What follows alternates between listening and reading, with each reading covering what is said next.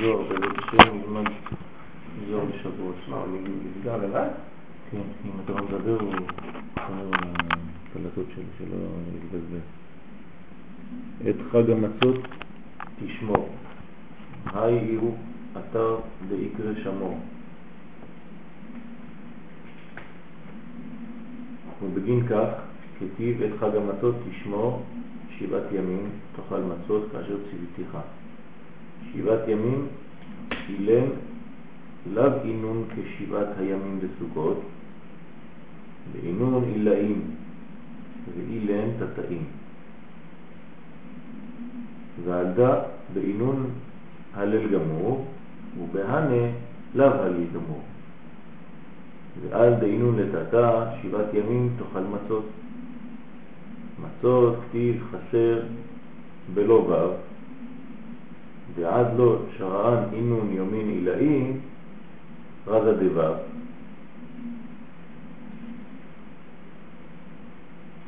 בית למטה סולם. את חג המצות תשמור. זהו מקום שנקרא שמור. ברגע שכתוב שמור בעניין מצות, בעניין חג המצות, אז אנחנו, הרי יש לנו שני מוקדים, אחד שנקרא זכור ואחד שנקרא שמור. כשאנחנו שומעים זכור, זה במדרגה של זכר, במדרגה עליונה. שמור זה במדרגה תחתונה, לא תעשה. זה הופך להיות נקבה. אז יש לך זכור, זכר, שמור נקבה. עשה, לא תעשה.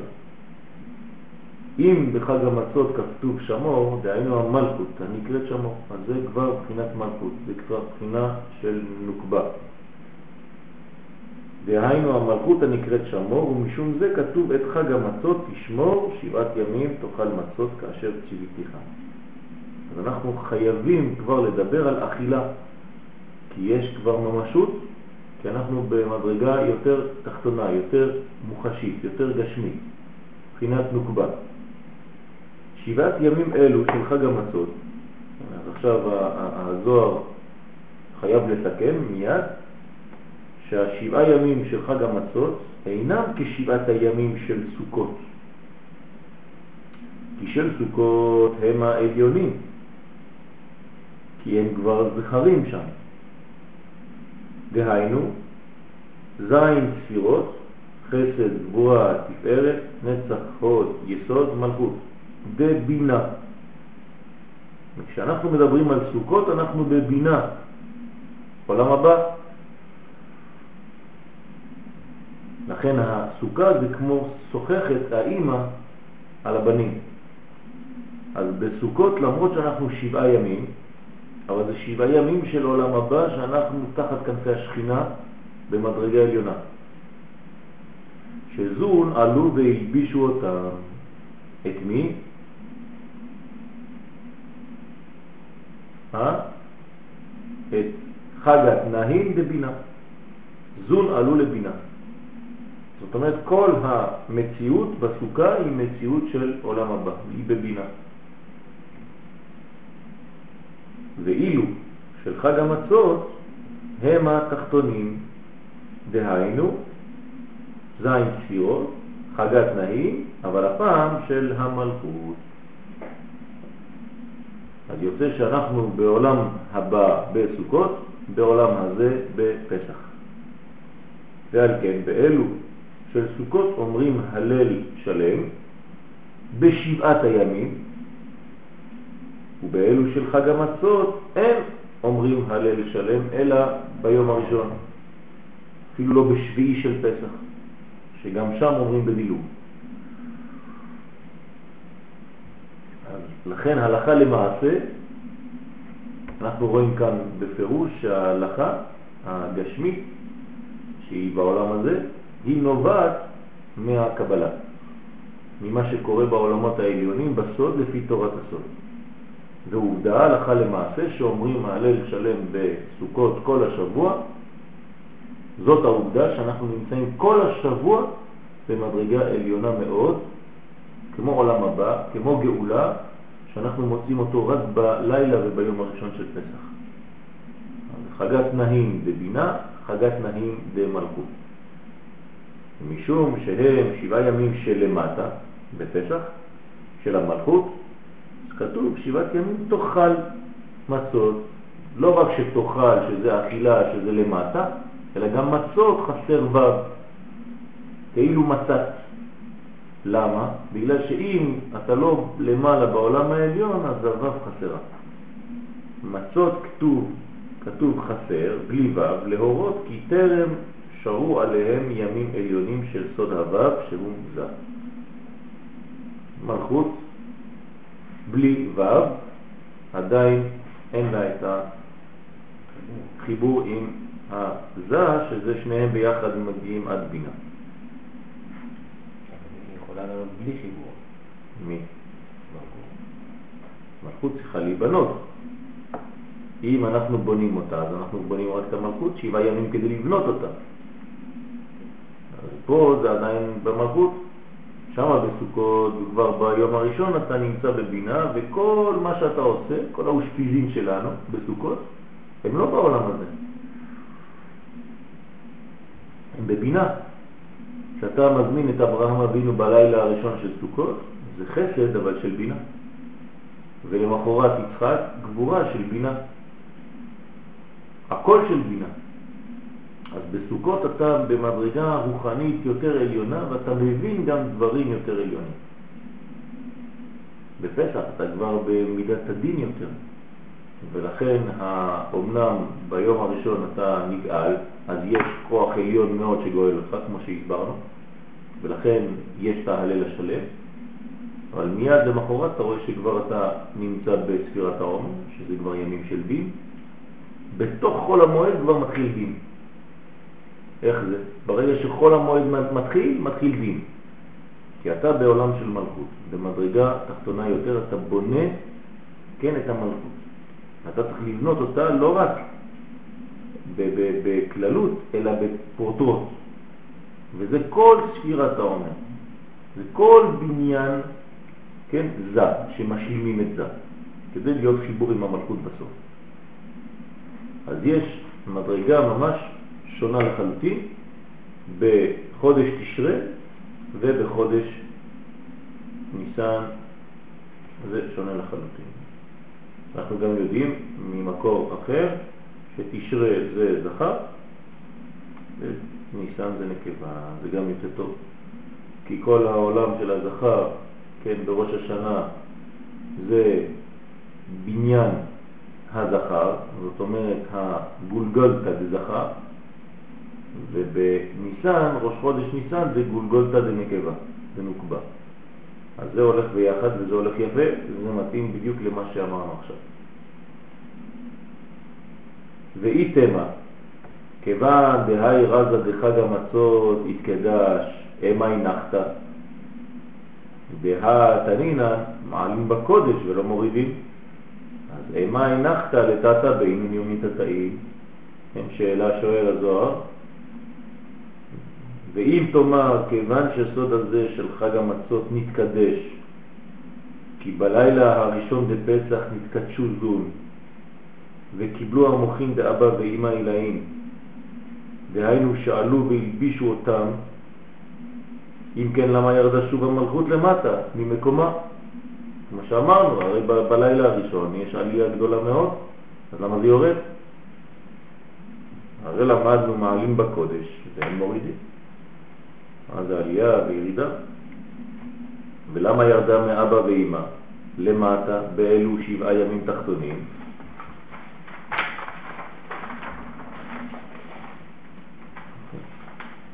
תחת זה, כתיב וכיפר בעדו ובעד ביתו ובעד כל קהל ישראל.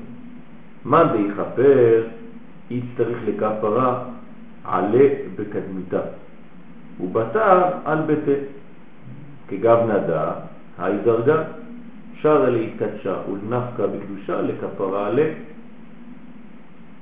וכיוון דאי הוא התקדש, באה לכפרה על ביתה ולקדשה לון.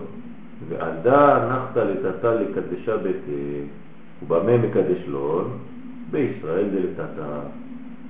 וכיוון דאילה מתקדשן, בעינן לסלקה לה לעילה דה, תד ביתא דמטרוניתא התקדש כדין סלקת לעילה, להתקשרה בעינון יומי עילאין לעילה. בואו ראה, כתוב וכיפר בעדו ובעד ביתו. על מי נאמר? על הכהן הגדול ביום הכיפורים. להורות שמי שמכפר צריך לכפר על עצמו תחילה, ואחר כך על ביתו. כן זה, מדרגה זו, דהיינו המלכות, אותו דבר. אז היא התחילה להתקדש ולצאת בקדושה בלילה הראשון לפסח כדי לכפר על עצמה, וכיוון שהיא נתקדשה צריכה לכפר על ביתה ולקדש אותה, ועל כן ירדה למטה לקדש ביתה. המלכות לא יכולה להישאר במקום זר לה. נכון שהיא עולה, זה טוב ויפה, הולכת להשתלם, הולכת לבינה, לומדת דברים, אבל זה בשביל עצמה. מה עם ביתה? ותקום בעוד לילה ותיתן טרף לביתה וחוק לנערותיה. חייב להחזיר אותה למקומה. זה לא המקום הטבעי שלה, היא מנותקת. חוץ מזה, זה השמירה של למטה. אז אם היא תהיה למעלה ולא תחזור למטה, לבסן את הלמטה מכוחה, אז חז ושלום אין כפרה למטה. אז נו, אז היא חשבה על עצמה, זה טוב ויפה, אבל למטה נשאר בלי. אז היא צריכה לקדש את ביתה למטה. במה מקדש אותה? הוא על ידי ישראל שלמטה. כן, אז ישראל שלמטה הם כביכול השחקנים של המלכות הזאת. כיוון שאלו נקדשו, צריכים להעלות אותה למעלה. כי כשבית המטרוניתא, שהיא המלכות, מתקדש, אז עולית למעלה להתקשר בימים העליונים למעלה. קודם כל מקדשים אותה למטה, בונים את כל הבניין למטה, ומלמטה, אחרי זה זה עולה ומתחבר שוב למעלה. זאת אומרת שהעבודה של בני ישראל בקידוש החג, כן, זה לקדש בעצם את כל הימים התחתונים של המלכות ולהעלות אותם חזרה עוד פעם לבינה לעולם הבא. מתי? זה תהליך, כן, עוד מעט נראה. פירוש, נודע שאין העדר ברוחניות. זה כלל ראשון. זאת אומרת, כל פעם שבזוהר כתוב שמקום, מישהו היה באיזשהו מקום, או מדרגה הייתה באיזשהו מקום, והיא יצאה מהמקום הזה והלכה וזה, אין העדר ברוחניות. זה לא פתאום שהמקום הזה ריק והלכה ממקום למקום. זה כלל. במקום שהמדרגה הייתה, המדרגה הזאת נשארת תמיד עם המקום, גם אם הוא עוזר, נשאר הרשימו של אותו מקום. וכל שינוי מקום, אין הפירוש שעזב ונעדר מן המקום ראשון ובא למקום שני, אלא תוספת מקום יש כאן. זה הכלל. היית שם, עכשיו אתה עובר לשם, אז עכשיו יש גם שם וגם שם. לא היית פה, עכשיו אתה כבר לא, פתאום אתה פה. שנשאר כולו במקום הראשון. זה לא איזה מין סתם ככה, מין צורת דיבור. לא, כל כולו בגלל שהוא היה במקום הראשון, הוא נשאר שם, הוא עדיין שם.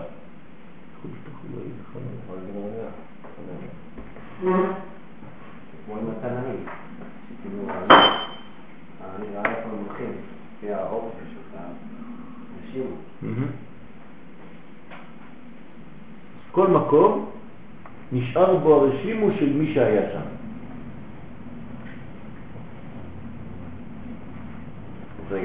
גם אם אני הולך לשעתיים, כל אחד שהולך. בוודאי. מה אומרים על בעל הבית או על, כן, אף על פי שאינו כאן, כבודו כאן. מה? כבוד אביו וכל שזה כיסאו. נכון, חוק חצר את המים. זאת אומרת שאסור לשבת על כיסא אבא שלו. למה? בגלל שכבודו כאן. הוא לא כאן, אה כן, הוא לא כאן עכשיו, אבל הוא השאיר את הרשים. בגלל זה מרגישים כשיושבים כאילו הכיסאות של אנשים בכנסת מרגישים אני, שאתה קטן שלא נוח לפעמים וזה. כן. כמו מותג. נשאר רשימו. אז לכן, לא רק שהוא נשאר שם, אבל הוא עכשיו גם במקום השני. הוא בשני המקומות ביחד. זה הסוד. איך אתה יכול להיות בשני מקומות ביחד? כי אין העדר ברוחניות. ולכן מקובל יכול להיות גם פה וגם במקום אחר בו זמנים. אין בעיה. למה? כי הוא כל כולו במהותו במקום הזה, ואתה יכול עכשיו לנסוע למקום אחר, הוא גם שם. והוא נותן שיעור גם שם. ולפי זה, בלילה הראשון בפסח, שזון עלו לאבא ואמא, והנוקבה נתקנה במוחין, נתקנה במוחין דאבא ואמא, כן? הרי נשארה הנוקבה גם במקומה למטה. לא, היא, כאילו, עלתה, נו, היא עלתה, כן, אבל היא גם נשארה למטה. וזה סוד חגת פעמים דנוקבה שנשארו למטה במקומה. מכונים בית הנוקבה.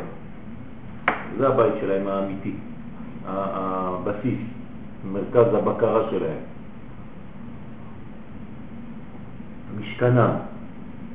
כי דומה, כמו שהנוקבה עלתה למעלה ולא לקחה עם הביתה, כשאתה הולך לטיול אתה לא לוקח את כל הבית איתך, אתה משאיר את הבית, אותו דבר.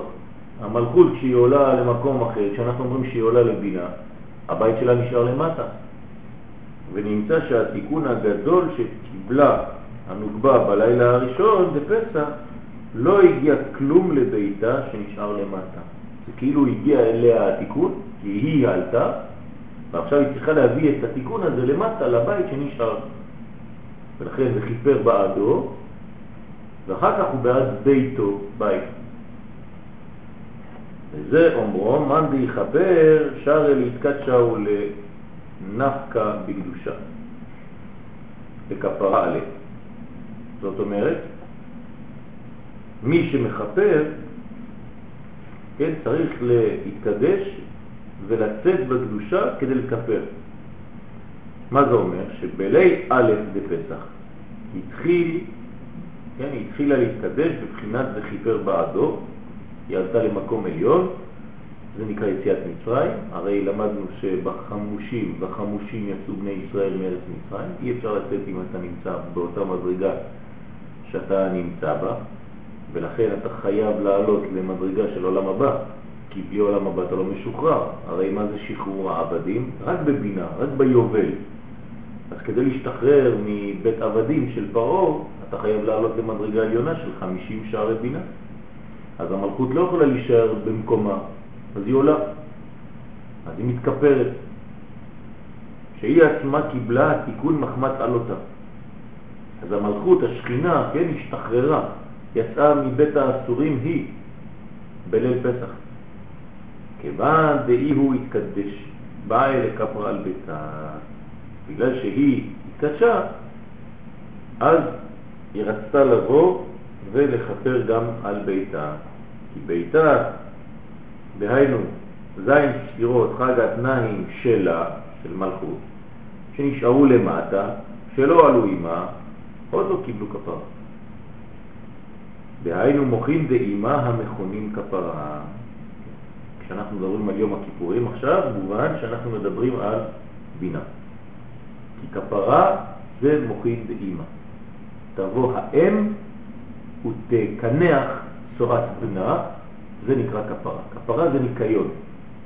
כפרה זה להחזיר מצב לניקיון שהיה קודם. מה היה קודם? מה שלפני, הלכלוך.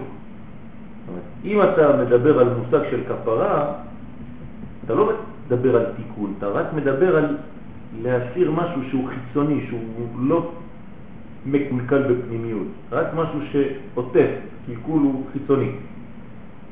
זאת אומרת שזה אומר שהכפרה היא מראה שיש קודש בפנים. כי בלי קודש בפנים אין כפרה. כי נו, אתה מוריד את הלכלוך, אז מה יש מתחת? העובדה שאתה בהור, בהורדת הלכלוך, אתה חוזר למקור, זה אומר שבמהות אתה תמיד טוב. ולענייננו, זה אומר שהעם ישראל תמיד טהור. תמיד. רק שיש לו לכלוך, זוהמה שהיא חיצונית, ואז כשאתה מנקה, מקפל, אתה חוזר לטבע האמיתי שהוא תמיד טוב. רק הורדת, הסרת את הלכלוך. אז זה נקרא כפרה. איך מורידים את הלכלוך? על ידי מוחין באימה. זה נקרא כפרה.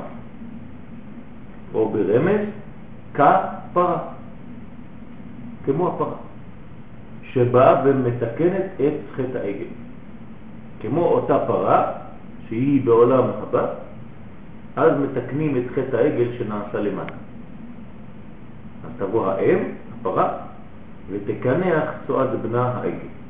הלכלוך של העגל, חטא העגל, מתקפל, מתנקה על ידי מוחין דאימה.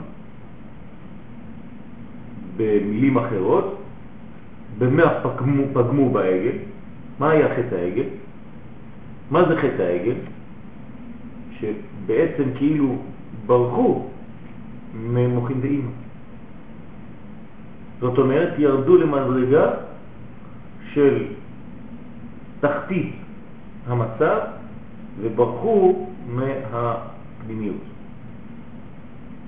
במילים פשוטות, ברחו מהסוד ונשארו בעולם של חומר, של עיגולים, ברחו מהיושר, עגל. וכשאתה נוגע בעגל ואתה בורח מהיושר, כן, אז אין לך חיבור עם היושר. כדי לתקן חייב שאותו כוח עליון, עולם הבא, יחזור ויקנח את הצועה שאותו בן עשה. לכן, בלי גילוי אורות ואימה, אין כפרה. ומה זה חטא העגל? מתי הוא מתכפר בעצם? מתי חטא העגל מתכפר?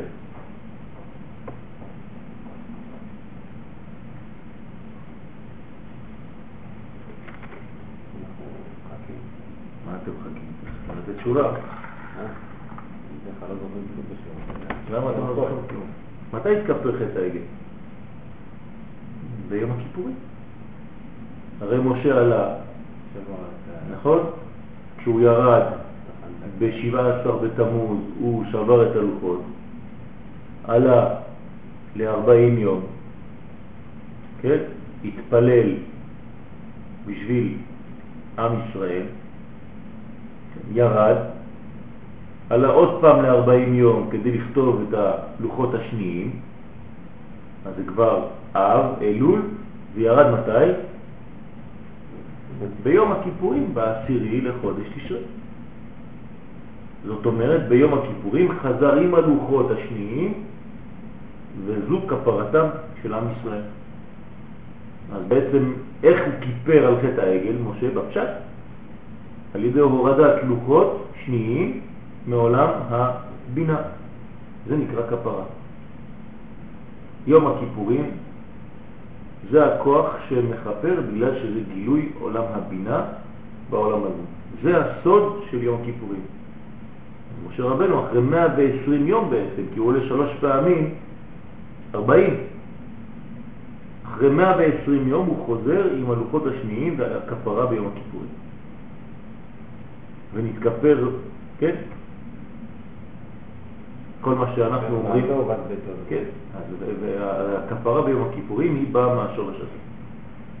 אתה לא יכול, זה, בלי שלא יהיה ישירות.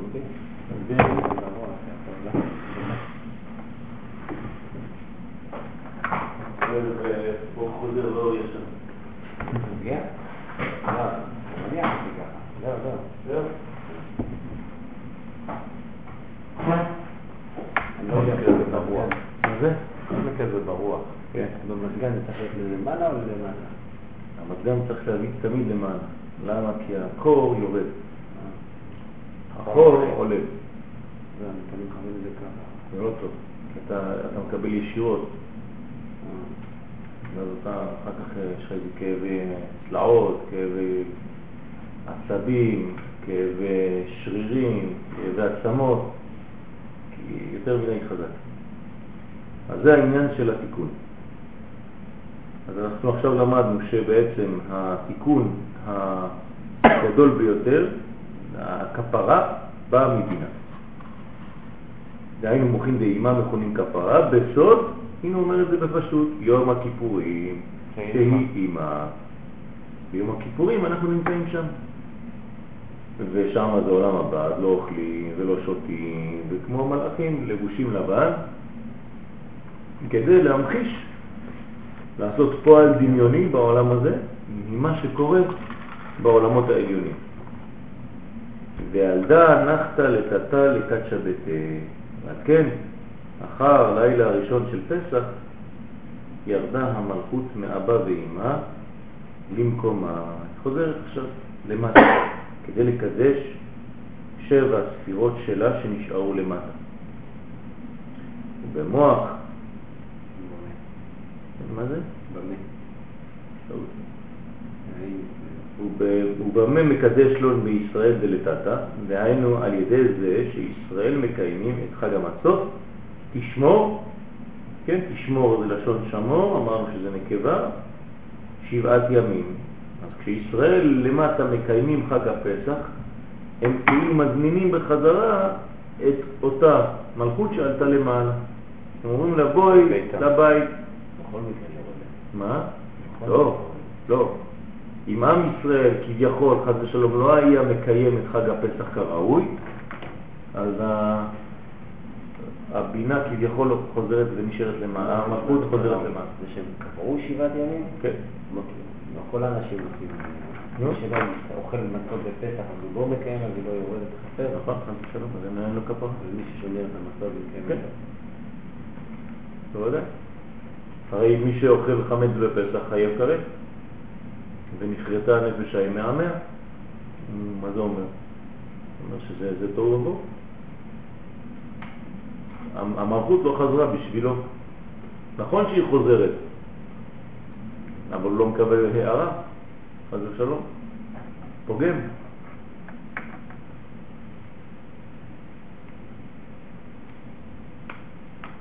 שבזה מתתקנים שבעה ימים, חג התנאים שלה, של המלכות, שנשארו למטה, המכונים ביתה.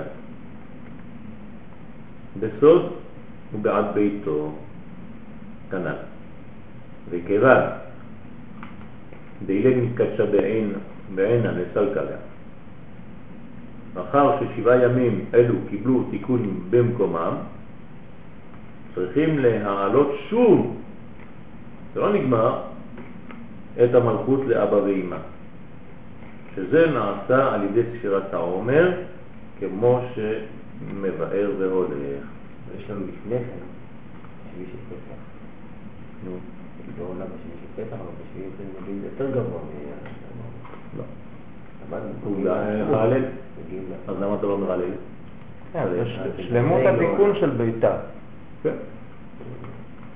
אמנם אתה משלים משהו, אבל אתה יותר נמוך מהיום הראשון. אבל שהיום השביעי יותר גבוה? למה שיש את העצמות ונמצאת בשביעי? נכון, אבל זה עדיין למטה. אתה צריך לראות מה במוחש.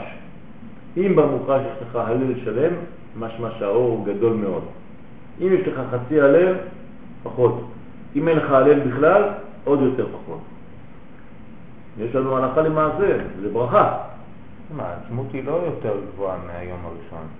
בעצם הספירה מתחילה אחרי היום הראשון. כן, ביום הראשון יש את האור הגדול. נכון.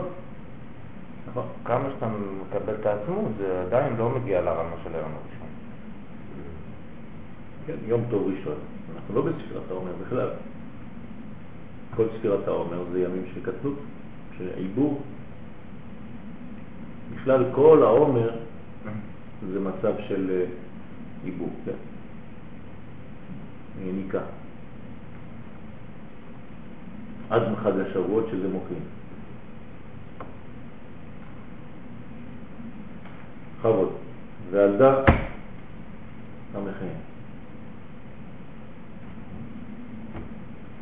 ועלדה ענן על דין חוש בנה, בקיומה על קיימין. באין דהינון יומין יומין עילאין אינון, וכן בכל זמנה דעל ברנש לעינון יומין עילאין, בין בצלותה בין בשבחה, ופתח לקיימה על רגלוי, ירחין לגופה אחד התמן. דור, דור. ירחין לגופה לקיימה, כדחורה דקיימה בסילי, ולא כנוקבה דערכה למיתר ועוד בגין שבחה דעלמא אליו. כבודו יסביר.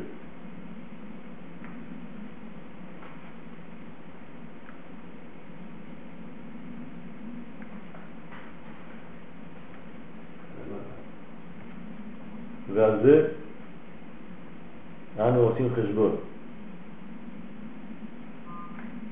דהיינו שסופרים ספירת העומר בעמידה על רגליים, משום דאלו הימים שאנו סופרים הם ימים העליונים, דהיינו הספירות של שהוא זכר. מה זה הרגליים בעמידה? כן. ספירת העומר. לא אומרים בישיבה, נכון? צריך לעמוד כדי לברך ספירת העומר. מה זה אומר? שאת מי אנחנו בעצם מתקנים בספירת העומר? הרי כל פועל, אני חוזר, כל פועל דמיוני בעולם הזה מדגיש משהו. אם כשאתה מברך, אתה יושב, אתה במדרגה יותר של נוקבה. זה כלל, תדע לך. נמוכה.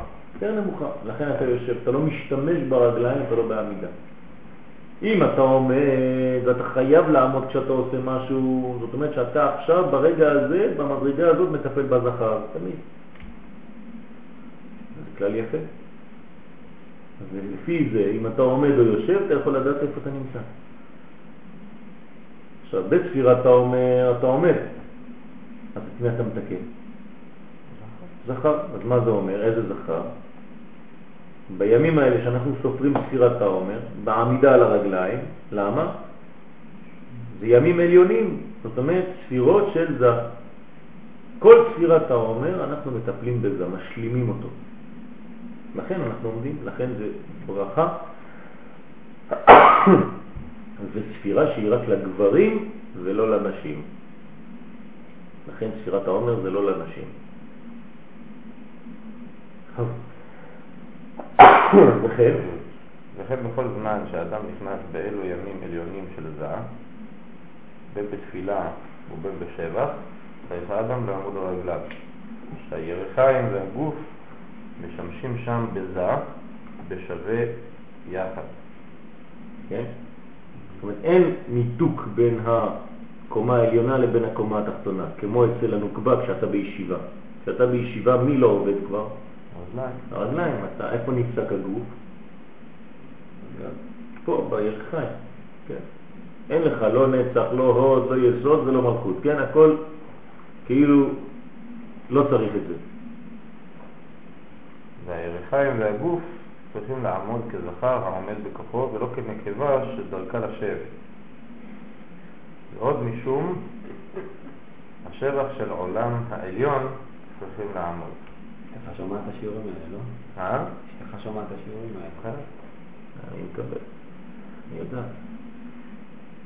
טוב, פירוש שאור הזכר מאיר מלמעלה למטה, שהיא בחינת ג' ראשונות. ועל כן כל הראש, תוך וסוף שלו, שהם חב"ד, חג התנאי, צריכים לשמש בהלבשת האור.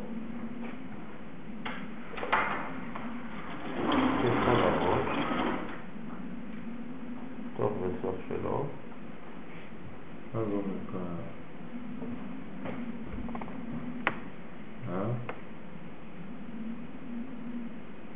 זה מה שהוא עומד, כל הגוף שלו.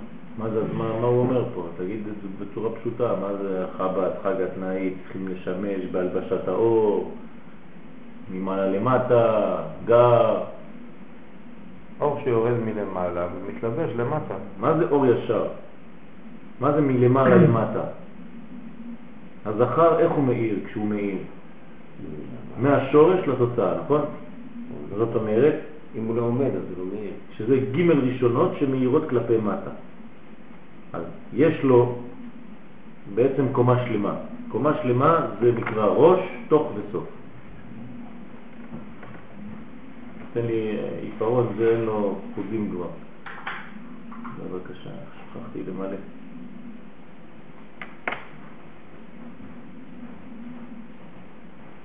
ראש, תוך וסוף.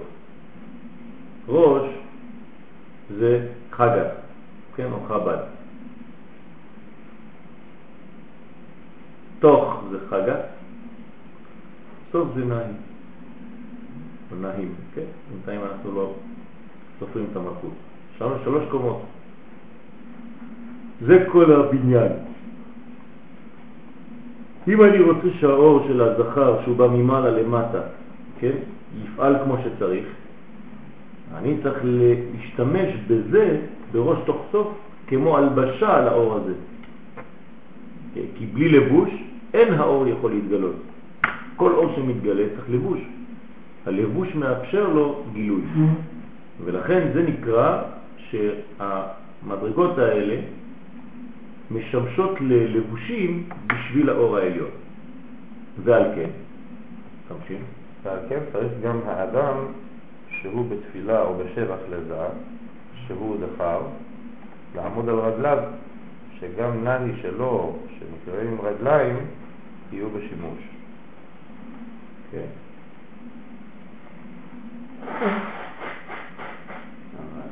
מה זה אומר? למה הם צריכים להיות בשימוש? זה כולו. נו, אז מה, זה עושה אם הוא עומד? גם הרגליים משתתפות. איך זה משתתף? איך אתה יכול לקבל אור? למה אתה מקבל אור? למה אתה מקבל אור אבל?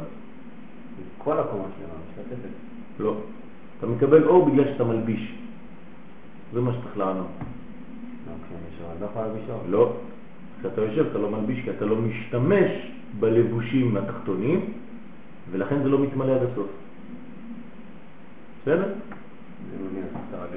זה שום דבר, זה, אתה, אתה, העמידה שלך זה הרגליים של הכיסא, זה לא שלך.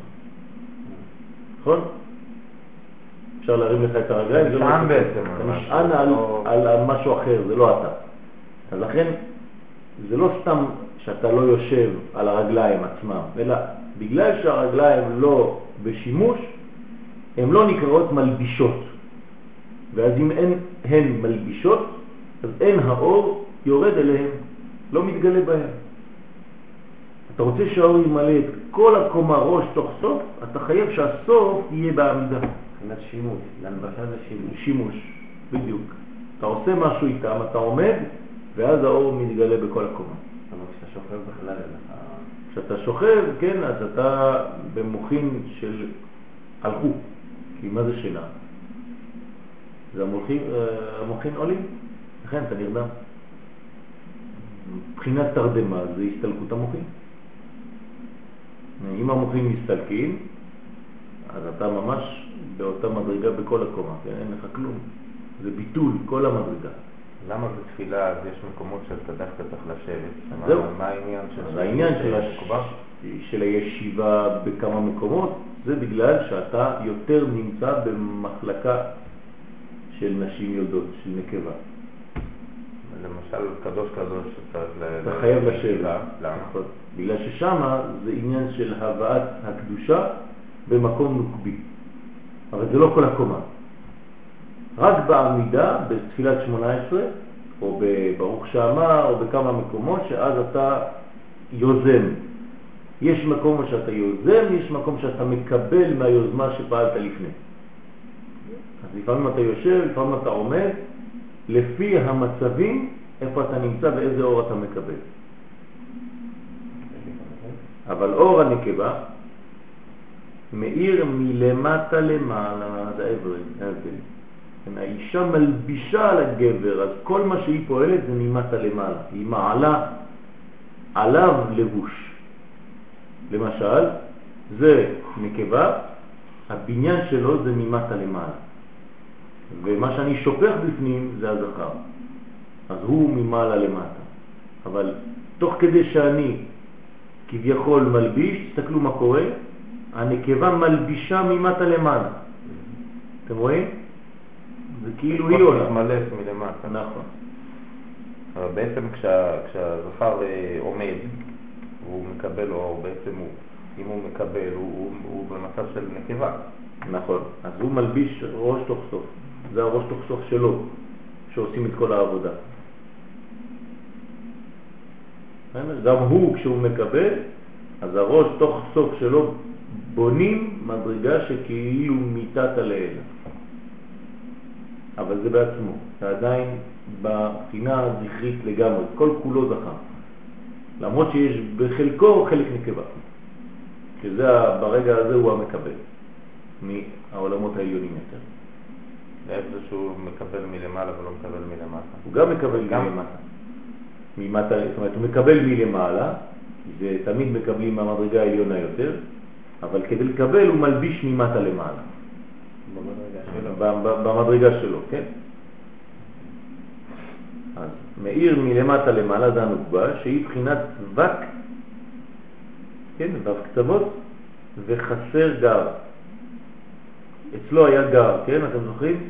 אצלו זה וק. על כן אינם צריכים רק ראש ותוך. מי זו? כן. למה היא לא צריכה סוף? כי יושבת. לא. יש ערך הפוך בין אורות לכלים. בגלל שאין גר,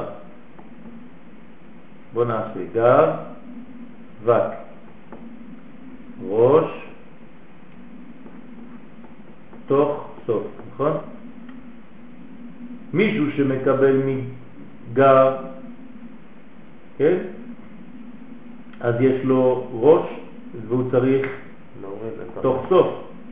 אבל לנקבה שלא מקבלת ניגר, מה אין לה? יש לה רק וק. אז מה היא לא צריכה? רק ראש ותוך יש לה, היא לא צריכה את הסוף. יש ערך הפוך בין אורות לכלים. האור הכי גבוה יורד למדרגה הכי נמוכה. אז לכן, בגלל שאין גר, אז אין לה סוף, לא צריך. שהם חב"ד חגת בכלים, שילבישו האורות ברוח נפש. הבנתם? זה הכל הפוך. כן, רוח נפש. נפש זה באמת בסוף. מה? הנפש היא בסוף, לא? כן. חגת דקלים. לא נהי דקלים. אה. חגת.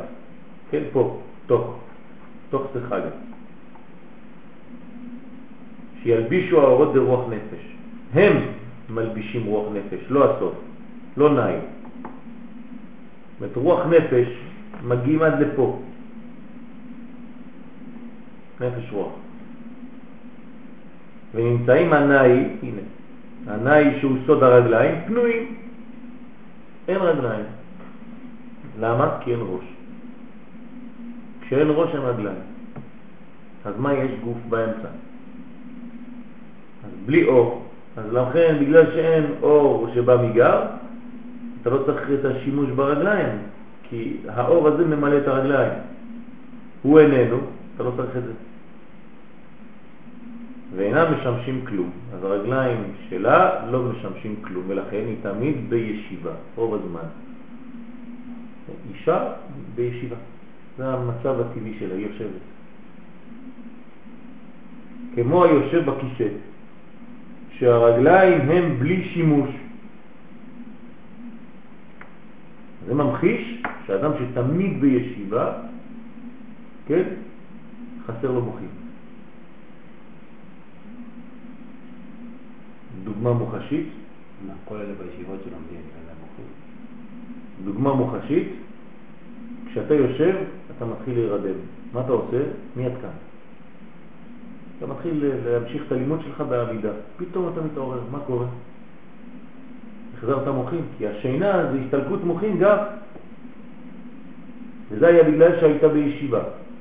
כל פעם שאתה בישיבה, אתה נוטה לישון.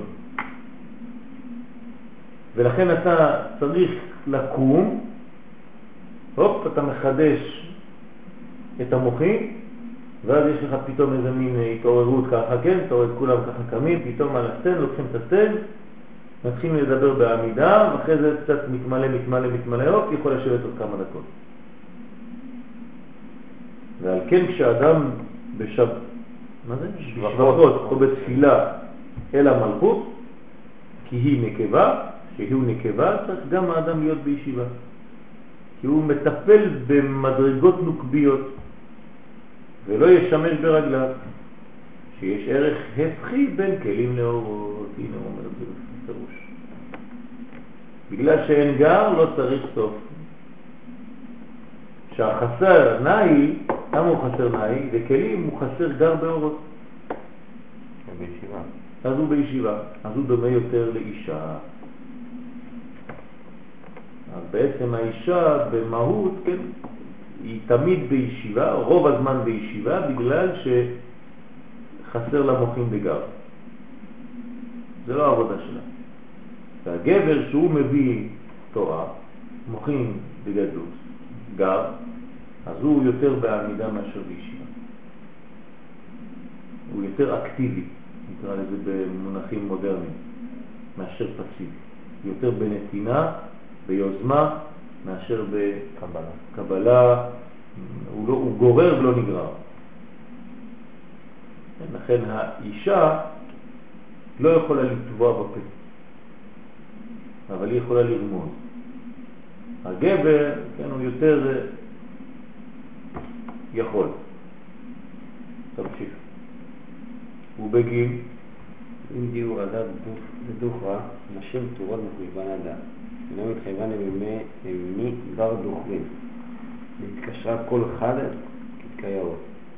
גר נדה, יראה כל זכורך, בחורים ולנשים. בגין דרזה דברית ודחורה דאיהו, מילה בנוקרה. אם דקיימה רזה לאלה, נשים לא מתחייבן. ומשום שספירת העומר הוא סוד הזכר, שמשאירים ספירות העליונים בזה, הנשים פטורות מספירה זו ואינן מחויבות לספור אלא הספרים בלבד. מתקשר כל אחד כראוי, כאין זה. יראה כל זכורך. כאין זה, אה, כאין זה יראה, יראה כל זכורך. שהספרים מחויבים להראות ולא להראות ולא נשים.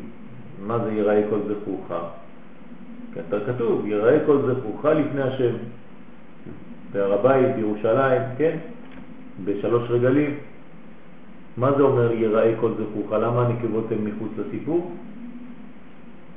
בגלל שמה מה מקבלים שם? גם. ולכן זה הזכרים, זה העבודה של הזכרים. כן? בעניין שאתה מקבל גר, אין עניין של נקבות שם. זאת אומרת, אתה בונה את הנקבה שלך, אבל אתה בונה אותה. היא לא צריכה לספור, היא ספירת העומר. היא יכולה לסמוך על בעלה.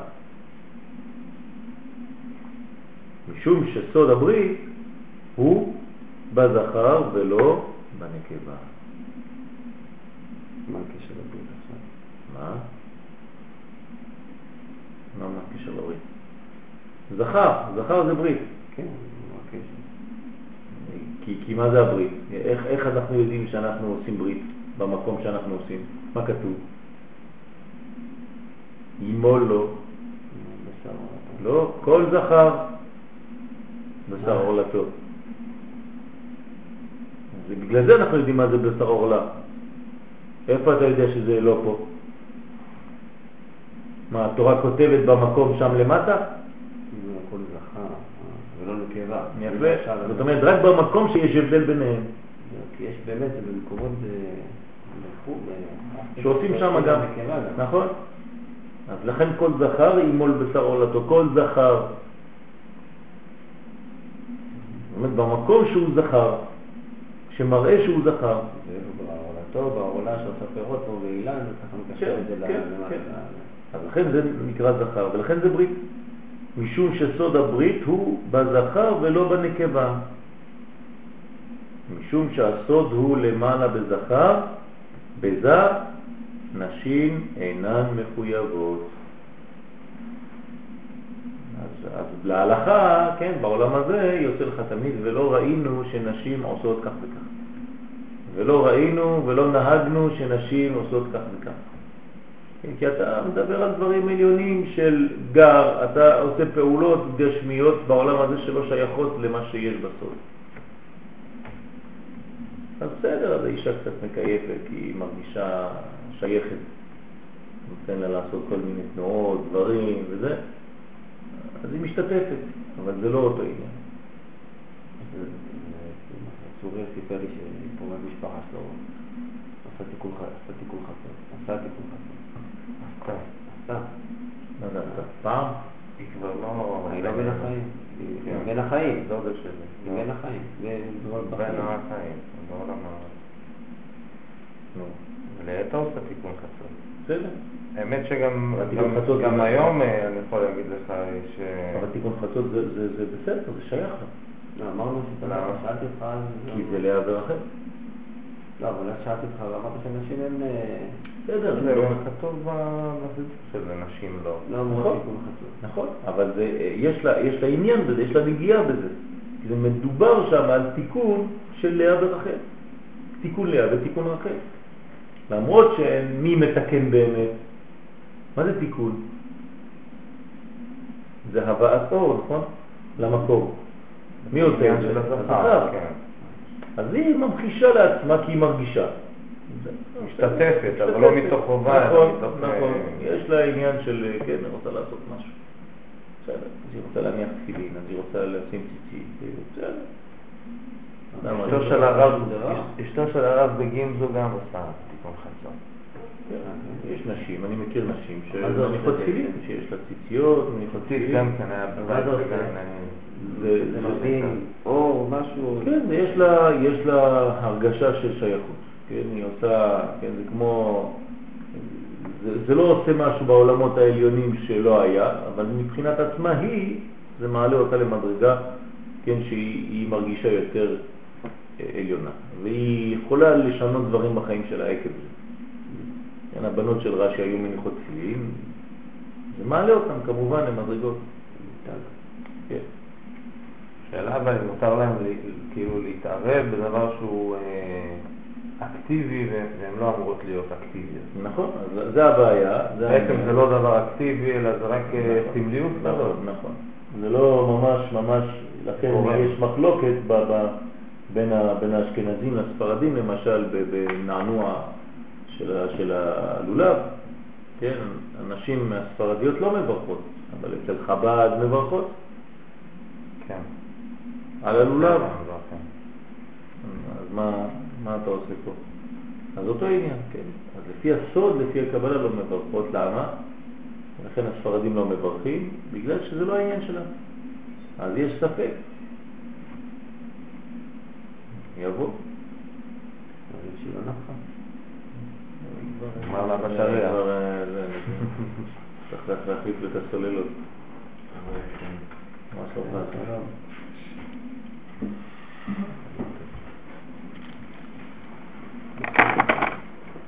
כן.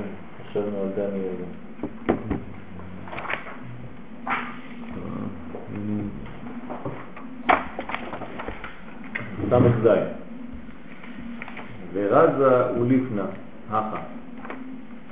ובכל שבעת יומין מעילן יומין עילאים, נטלה קדושה יום אחד דאילן תתאה. והי תתאה יקרא שבוע, דהתקדש בשבעה יומים עילאים. וכן בכל שבעה ושבעה מעינון חמישים ימים, עד ולא עד בכלל.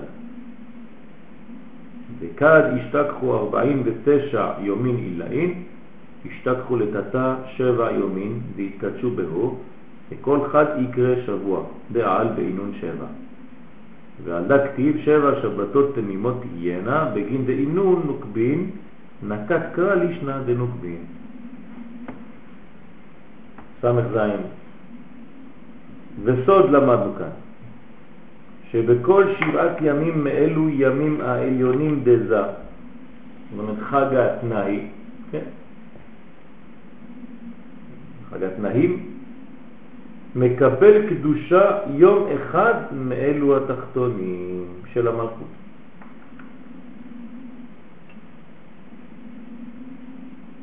זאת אומרת שהימים העליונים למעלה, חג התנאים שלמעלה, מקבל מחג התנאים שלמטה. כל יום אחד ואחד מקבל מהמלכות. ויום תחתון הזה של המלכות נקרא שבוע, משום שנתקדש משבעה ימי העליונים. כשיעלתה? אה? כשיעלתה? שהוא נותן לה מזון. וכן בכל שבעה ושבעה מאלו חמישים ימים העליונים, כן, מהימים העליונים היא ניזונת. כשיעלתה. כן. עד יום, זה, זה נקרא שהוא נותן לה, כן? עד יום החמישים ולא עד בכלל, לכן לא סופרים אותו. אני שנייה לא יודעת. אנחנו לא כבר ספירת האור, נכון? כן. אז היא, אבל היא. ביום הראשון של פסח עלתה וקיבלה מבינה. כן. עכשיו היא חוזרת למטה, כן. לרדת אוכל לביתה. נכון. במשך עכשיו השבוע. מה? למשך שבוע. עכשיו היא- כל יום... כל יום, כל יום עכשיו מקבלים זר, מה הוא עושה? מתמלא.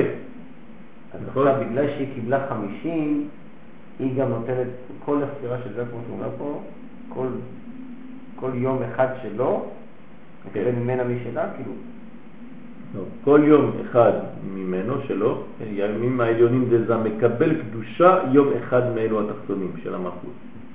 זאת אומרת, מי מקבל קדושה? שבוע של המלכות ויום אחד. של זה. כן. זם נותן קדושה למלכות, מק- מקדש אותה, כמו שמקדשים אישה. ממה? מהכוח שהוא מקבל למעלה. מקבל לא, מאלו.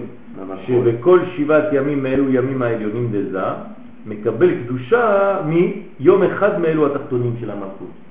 היום. יום אחד מקבל קדושה, כן. יום אחד. שלה. שהמלכות המלכות, בשבוע כן. היא זה? כן, היא נקראת שבוע. אז כל השבוע כן, זה יום אחד שלו? כן. אבל היא, זה מתפרט אצלה לשבע. יש הוא, לו יש חסד לו ומלכות, חסד, גבורת כן. ומלכות, אבל שם זה מלכות. בסדר? למשל חסד זה שלו, הוא מקבל ממנה, לא. הנה. איפה הוא מקבל ממנה? היום. היום. מקבל. לא, היום. זה מדובר על היום. אמרנו כאן, שבכל שבעת ימים מאלו ימים העליונים, דזה, כן, כל אחד מהשבעה ימים האלה מקבל קדושה יום אחד מאלו התחתונים של המלכות. לא מיום אחד של המלכות. לא זם מקבל, אלא היום. אה, עצמו מקבל. בסדר? למשל, יש לך ספירה של חסד, אז בשבילו זה יום אחד, בשבילה זה כבר שבעה ימים. הראשון זה חסד שבחסד, אחר כך גבורה שבחסד, תפארת שבחסד, נצח שבחסד וכו', עד מלכות. כל אלה מקבלים מיום אחד שלו. כי בעצם זה פירמידה. כן? מה שאחד פה יורד למטה ומתפרט לשבע. לא, לא יכול להיות הפוך. אבל אנחנו בונים אותו. לא, אנחנו לא בונים אותו, אנחנו משלימים אותו. באורות כדי שישלים אותה. שום דבר לא בשביל זה, נכון? כשאנחנו סופרים על הוא מוריד לנו ישר. בוודאי, תמיד אנחנו בונים, ובשבועות כל כולה מתמלא, ואז יש זיווג. בסדר? אנחנו תמיד מנסים לבנות את המלכות. לא לשכוח את זה, כי זה, זה הבניין האמיתי. אנחנו רוצים שהקדוש ברוך הוא יהיה בעולם הזה, זה מלכות. זה הגילוי שלו.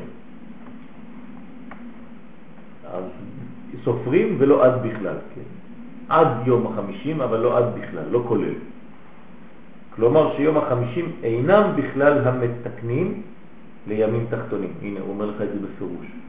אומרת, כל הימים העליונים הם מתקנים את הימים התחתונים, אבל לא יום החמישים, הוא לא בכלל אלה שמתקנים.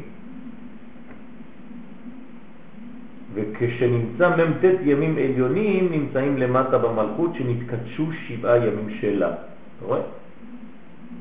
היא שלמה. כי כל יום נתקן על ידי שבעה ימים העליונים. שעל ידי חג התנאים דחסד דזה, הנה, מתקן, מתקן חסד דמלכות. ועל ידי חג התנאים דגבורה דזה, מתקנת הגבורה של המלכות. אומרת, אז בעצם החמישים הוא לא, הוא לא בזה, הוא למעלה יותר. החמישים, היום החמישים. כן, הוא בעולם הבא. הוא בבינה. כן. זה כבר כפר. כי הזז זה מתחיל רק מחסד. נכון. הוא בינה. הוא עולם. למעלה זה עולם הבא. מן העולם ועד העולם, כן, עולם זה עולם חסד ייבנה. חסד. על דרך זה. וכל אחד שנתקן במלכות נקרא שבוע. למה? משום שנכנס באלו שבעה ימים העליונים, כאילו עכשיו כלול משבעה ימים העליונים, אז נקרא שבוע. ועל כן כתוב שבע שבתות, שבע שבתות תמימות תהיינה, שיורה על שבעה ימים התחתונים שהם חג התנאים דמלכות, שכל אחד נקרא שבוע. יש פה בחינה, כאילו הפוכה ממה שאמרנו. יש מצד אחד שכל אה, שכל יום למעלה נותן שבוע למטה. כן, מצד שני גם יש הפוך. כן, כי, כי שכל כל יום למעלה. הוא כלול משבע, משבע. זאת אומרת שאם תיקח את החסד, יש לו חגת נהים של החסד. כן, בסדר, זה בחינה אחת. הבחינה השנייה שהוא אומר פה, זה שכל יום, שכל יום למטה נקרא שבוע למעלה, שזה הפוך. לא, לא כתוב שכל יום שלמטה נקרא שבוע למעלה. זה כל אחד שנתקן במלכות, כל אחד שנתקן במלכות, כן. זה יום אחד, נכון? יום אחד. חסד שבמלכות, גבורה שבמלכות, זה, זה יום אחד, זה כל אחד, נקרא שבוע, משום שנכנס לתוך אלו שבעה ימים העליונים. מה זה אומר? יש רק שבעה ימים למעלה, זה 49 נכון. יום למטה. ולמטה יש 49. זאת אומרת, כל... זאת אומרת שהוא חוזר על עצמו עוד פעם, זה לא עוד בחינה. לא. יש כל אחד שנתן במלכות נקרא שבוע, מה זה? כל אחד מה? איפה אתה? כל אחד, נקרא. שבוע. כל אחד של זר. כל אחד שנתקן במלכות, לא של זה. כן. לא, כל של אחד שנתקן שבוע. במלכות, כן. הוא שבוע אני אומר במלכות. את עצמו עוד פעם פשוט. בוא נקרא את זה עוד פעם.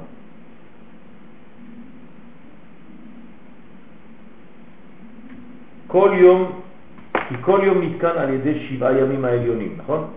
זה ראינו. כל יום נתקן על ידי שבעה ימים עליונים. מה זה כל יום?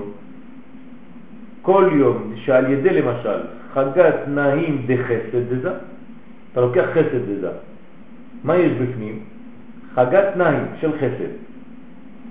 כשזה מגיע למטה זה כבר שבעה ימים. בסדר? מתקן חסד דמלכות. אז זה נקרא חסד של המלכות. זאת אומרת שבוע שלם. אה, אה, אוקיי. ועל ידי חג התנאים דגבורה, למשל בזה, כן. מתקן גבורה דמלכות, עוד שבוע. וכל אחד שנתקן במלכות נקרא שבוע. כי, כל אחד שנתקן זה שבע, שבע. כן. כי אצל זה זה רק בכוח. בכל פרט קטן יש לך שבעה ואתה לא רואה אותם, וכשזה מגיע לעולם הזה זה פתאום שבעה ימים, זה שבוע אחד שלם. משום שנכנס באלו שבעה ימים העליונים, אבל בכוח, כן? ועל כן כתוב שבע שבתות תמימות תהיינה, שיורה על שבעה ימים התחתונים שהם חג התנאים דמלכות, שכל אחד נקרא שבוע. בסדר? חסד יקרא שבוע שלם. וכו' וכו'. גבורה שבוע שלם עד מלכות. ומשום שהם נקבות, היותם זין ספירות דמלכות, אחז הכתוב לשון נקבה בהם, שנאמר שבתות תמימות תהיינה, הכל בלשון נקבה. כי אתה משלים אותה. אתה צריך שיש שבתות תמימות תהיינה, הן, בנון, זה לא הם. כן, זה לא רק ימים, זה שבועות, שבועות נקבות, שבתות נקבות. בכבוד, בן. תקד.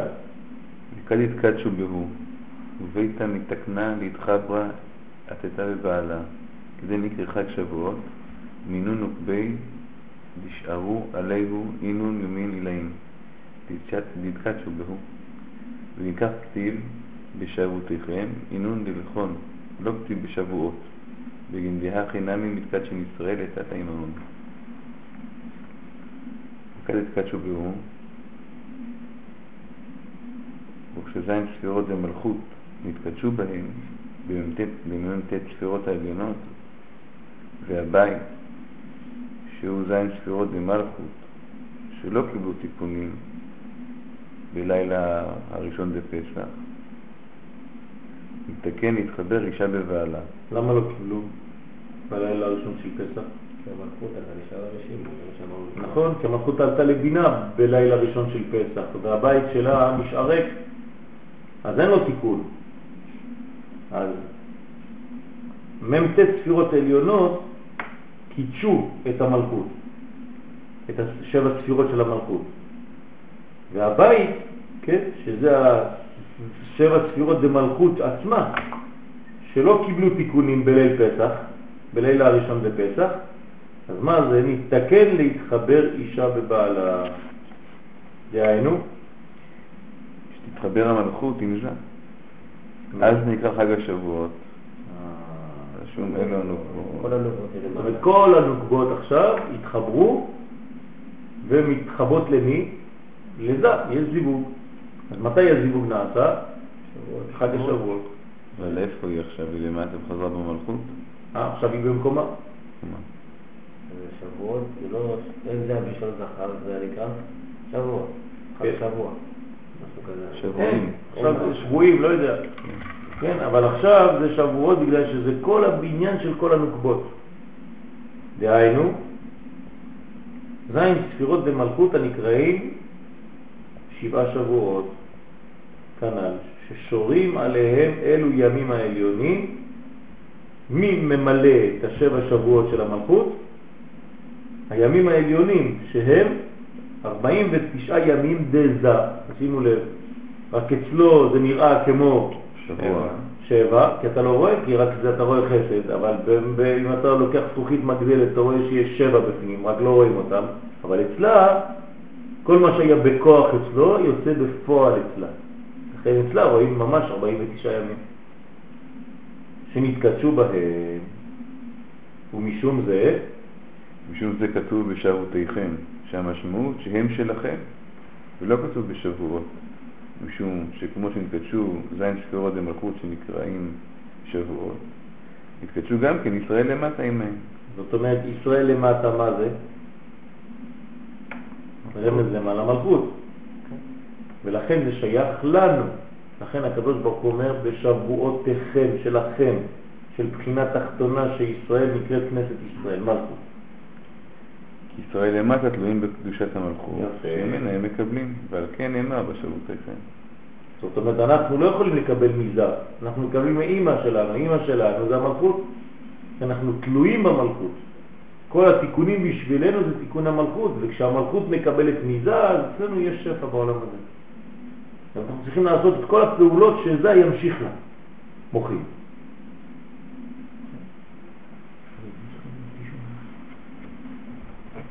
תחילה. ועלדה, ועדה קדמתון תשעה וארבעים יומין, ההוא יומא אילאה דעליהו, דאיהו יומא דחמישין, דשליט על תשעה וארבעים יומין, רזה דכללה דאורייתא, בתש- בתשעה וארבעין אנפין, וכדין ההוא יומא אילאה יומא דחמישין, בהתערותא דלתתא, אפיק אורייתא, כללה בתשעה וארבעין אנפין. שזה אומר, ועל כן, ועל כן כשמגיעים למ"ט ימים, יום ההוא עליון שעליהם, שהוא יום החמישים, שהוא בינה, השולט על מ"ט ימים, דהיינו מ"ט- מ"ט ספירות דזה, שהוא סוד כלל התורה, דהיינו זה הנקרא תורה, כן, שיש בה מ"ט פנים. ואנחנו תמיד אומרים אותו. אז יום ההוא העליון, שהוא יום החמישים בינה, ידי התערות תחתונים הוציאה התורה, שהוא זה, דהיינו המוחין דגר שלו, שהיא כלל מ"ט פנים, שנתקבלו על ספירות מ"ט ימים. אז למה, אז למה אומרים 50 פנים בתורה? 70 פנים בתורה, כמה פנים אומרים בתורה? מה? כן, 70 פנים. 70 פנים אה. אוקיי, שבע מעשר. שבע. ועשר, שבע, והיא באמת כלול עשר, בעשר. אפילו שזה כן. שבע. כן, כי יש האמת לה זה גר. תמיד כי יש לה גר של עצמה, למרות שזה לא גר כללי. כן. בסדר? אז עכשיו מה הוא אומר פה? שבעצם כשהם מגיעים ל-49 ימים, היום ששולט על כל ה-49 זה היום החמישים. איך הוא נקרא בלשון התורה? סיני. כן, משה קיבל תורה מסיני. והר מה זה יהיה? אז עוד מעט נגיע.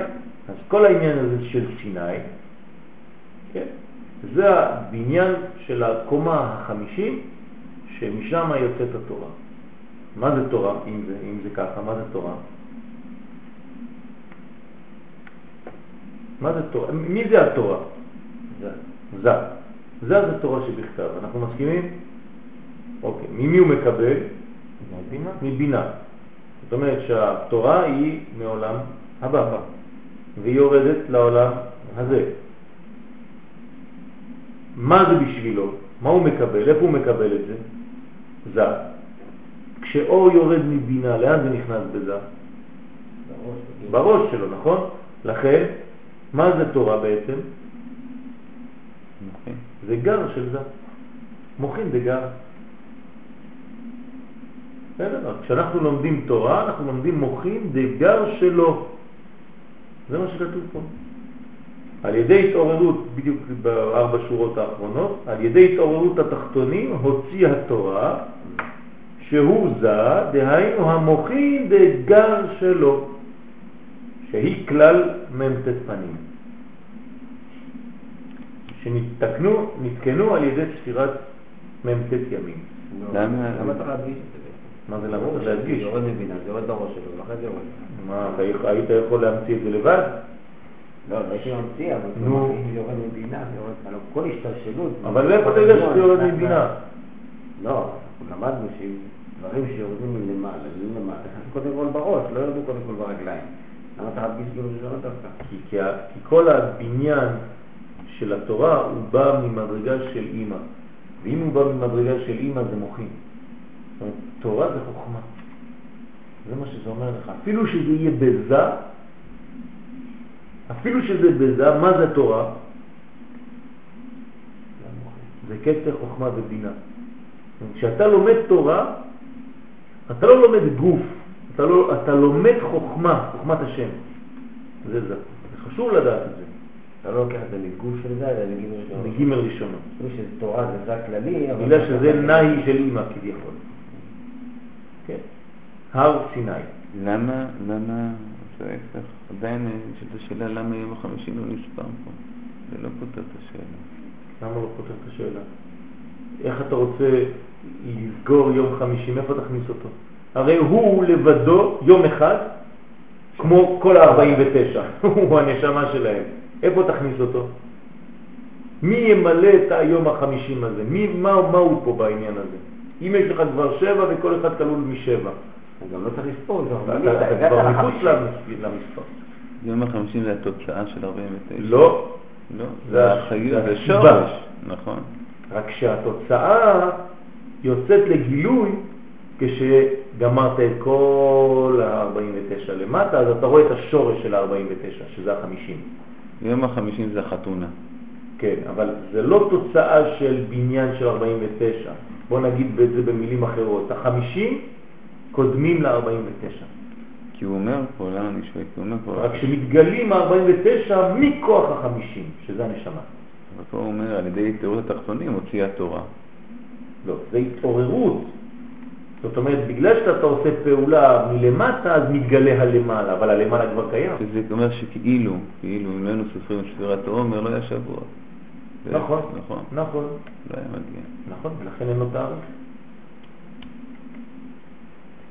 אין לו תאריך כי הוא לא מתגלה.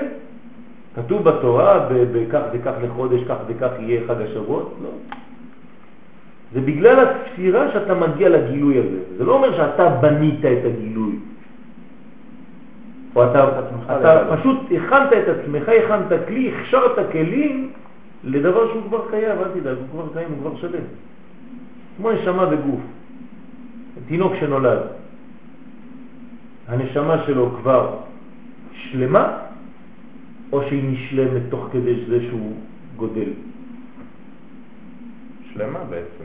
ודאי שהיא שלמה. אין כבר מה לעשות בנשמה שלו. אז מה הוא עושה כל החיים שלו? את הגוף. זהו. מגלה את הנשמה הזאת דרך הגוף הקטן והחלש, שכל יום נבנה יותר. ואז כל יום שהוא חי, הוא מגלה חלק אחד מהנשמה הגדולה הזאת, שהיא כבר שלמה מלכתחילה. מהיום הראשון היא כבר שלמה. זה חידוש. למה זה חידוש? כי מי דוחף את מי? הנשמה דוחפת תמיד את הגוף כדי שיגלה אותה. זהו. כמו... אותו עשב שיש לו מלאך שאומר לו גדל. קראתי בבל שם טוב, שואל למה יש הרי את ה... בכל יום יוצאת בת קול מהשמיים ואומרת לבריות או לכם מלבנה של תורה. אומר למה יוצאת הבת קול הזאת? מי שומע אותה? אף אחד לא שומע אותה. למה היא יוצאת? בשביל מה? בשביל מה מספרים לנו בכלל? נגיד שהיא יוצאת, בשביל מה מספרים לנו? ובית מי אמר שהיא יוצאת, אנחנו לא, לא שומע, לא שמענו מישהו שאומר שהוא שומע את הבת קול הזאת. זה בדיוק מה שהוא אומר. הוא אומר, זה שאנשים מתעוררים לעשות מעשה, זה בגלל שהם שמעו את הבת קול הזאת, אחרת הם מתעוררים.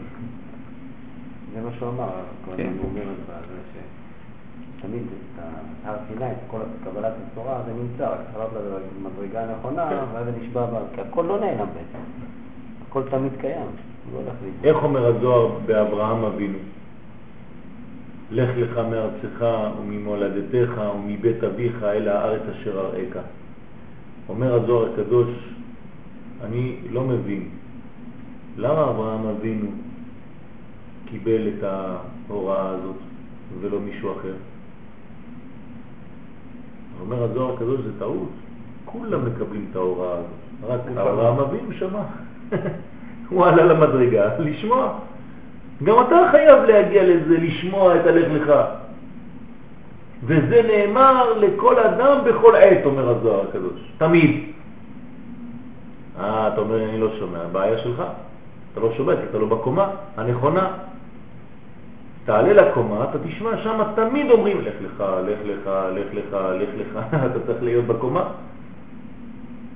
אז אותו עניין פה, הכל נדחף מבפנים כלפי חוץ. יש לנו מין איזה כוח פנימי, מנוע פנימי שדוחף להתגלות ואתה לא יכול לעשות אחרת. כל המחסומים שתשים לו, זה לא, לא יעזור לך. כמו הוא דוחף בטון, דוחף הכל. הכוח הזה הוא חזק מאוד, לא נותן לך מנוחה, ולכן אין לצדיקים מנוחה. למה אין להם מנוחה? לא בגלל שמתקשרים אליהם כל חמש דקות. זה בגלל שהיא מתקשרת כל דקה. ולא נותנת להם מנוחה, מה אתה נרדם עכשיו? בוא'נה, תגלה אותי, עוד לא הגענו עכשיו, תגיד, או, תמשיך, תמשיך, תמשיך, טוב, רגע, רגע, או. רצה יעקב להישב בשלווה, קפץ עליו רוגזו של יוסף. מה, אי אפשר לנוח חמש דקות? לא, היא כל הזמן מנג'לת, לא נותנת לך להירדם. כי אם אתה נרדם זה הסתלקות המוחים, אז היא מאירה אותך תמיד, אל תירדם. בן אדם עליך נרדם, כן. אתה כל הזמן אה, הסתלקות המוחין, אז מכניסים לך עוד פעם, אומרים לך, רגע, תיזהר. וזה מה שקיים בפרט, קיים גם בכלל. שכל הכלל, כל אומה, כן, אומת ישראל, היא בעצם ניזונת ונדחפת על ידי הנשמה שלה. מה שנברא ראשון, מה שהופיע ראשון זה הנשמה. הגוף זה אחר כך תוצאה, בניין, כדי לגלות את אותה נשמה, ולא להפך. לכן, בכל המתמטיקה יגידו לכם שאחרי 49 בא 50, אצלנו זה הפוך. מ-50, 1, 2, 3, 4, ואחרי זה עוד פעם 50. יש לך 50 לפני ו-50 אחרי, ובאמצע יש לך 49. מה ההבדל? החמישים שלפני זה החמישים המקורי. הוא דוחף את ה-49 כדי שתגלה אותו בסוף, ה-50. רק בהתחלה אמרת מספר, לא ידעת מה זה. אחר כך כשהתחלת לספור, הגעת ל-50, פתאום גילית את מה שכבר היה בהתחלה שלא הבנת. ולכן ראית את אחוריי, את אחריי, ופניי לפני לא יראו. כי בהתחלה לא הבנת מה זה הנשמה הגדולה הזאת. תינוק קטן שנולד, הוא יודע מה יש בפנים? בתוכו? לא יודע. גם לא אכפת לו. ככל שהוא גדל, הוא מתחיל לגלות את הנשמה הזאת. לא היית לומד לפני 20 שנה מה שאתה לומד עכשיו. לא אכפת לך שם, היית עוד ילד, ילד קטן בקטנות, שחק גולות. זה מה שמעניין אותך, טבעי. אבל ככל שאתה גדל, היא בפנים דוחפת אותך עוד יותר חזק למדרגה שאתה נמצא בה היום ושאתה כן יכול. היא לעולם לא תדחוף אותך למדרגה שאתה לא יכול. זה גם תלוי בגודל הנשמה שנמצא בגוף. אם יש ילד נגיד שמתגדל בגיל שבע, אתה רואה את כל הכוח שלו. זאת אומרת שיש לו מדרגה. לא, הנשמה היא טובה, היא מתאימה לכל אחד ואחד. אבל האדם, לפי המאמצים שלו, לפי הגודל שלו, לפי העבודה שלו, המאמץ שלו, וזו השאלה שהוא שאל, זאת אומרת על ידי ההשתתפות ב... של עם ישראל למטה, התעוררות של עם ישראל למטה, אז גילו את זה. אבל ילד שיש לו נשמה נגיד שקטנה, ומתגלת לו בגיל שש, מתחיל להוציא דברים. זה לא שהילד עצמו עשה, אותו הנשמה כנראה דוחפת אותו, אבל הוא מסוגל. היא לא עושה לו דבר... להיכנס למישהו אחר אותה נשמה, הוא לא יוכל, לעמוד נכון, זה גדול. נכון, לכן הוא מסוגל, לכן הנשמה היא מכבדת את הגוף. זה הפך מההורים. נכון, אנחנו לא מכבדים את הילדים. אנחנו רוצים להכניס בהם כל מיני דברים, נוסחאות, דברים עליונים, והם בגיל חמש, שש, שבע. מסכנים, מה אתה עושה? מה אתה עושה? מה אתה מכניס להם דברים כאלה? לא אכפת להם בכלל, תן לו לאכול ותן לו לשחק עם החברים שלו. מה אתה מנסה? בוא, שב פה, תראה, מה יהיה כתוב פה, טק, טק, ואתה דוחף. מה שלא עושה הנשמה הפנימית, אתה רוצה לעשות מבחוץ? תכבד את הקצב, אדוני.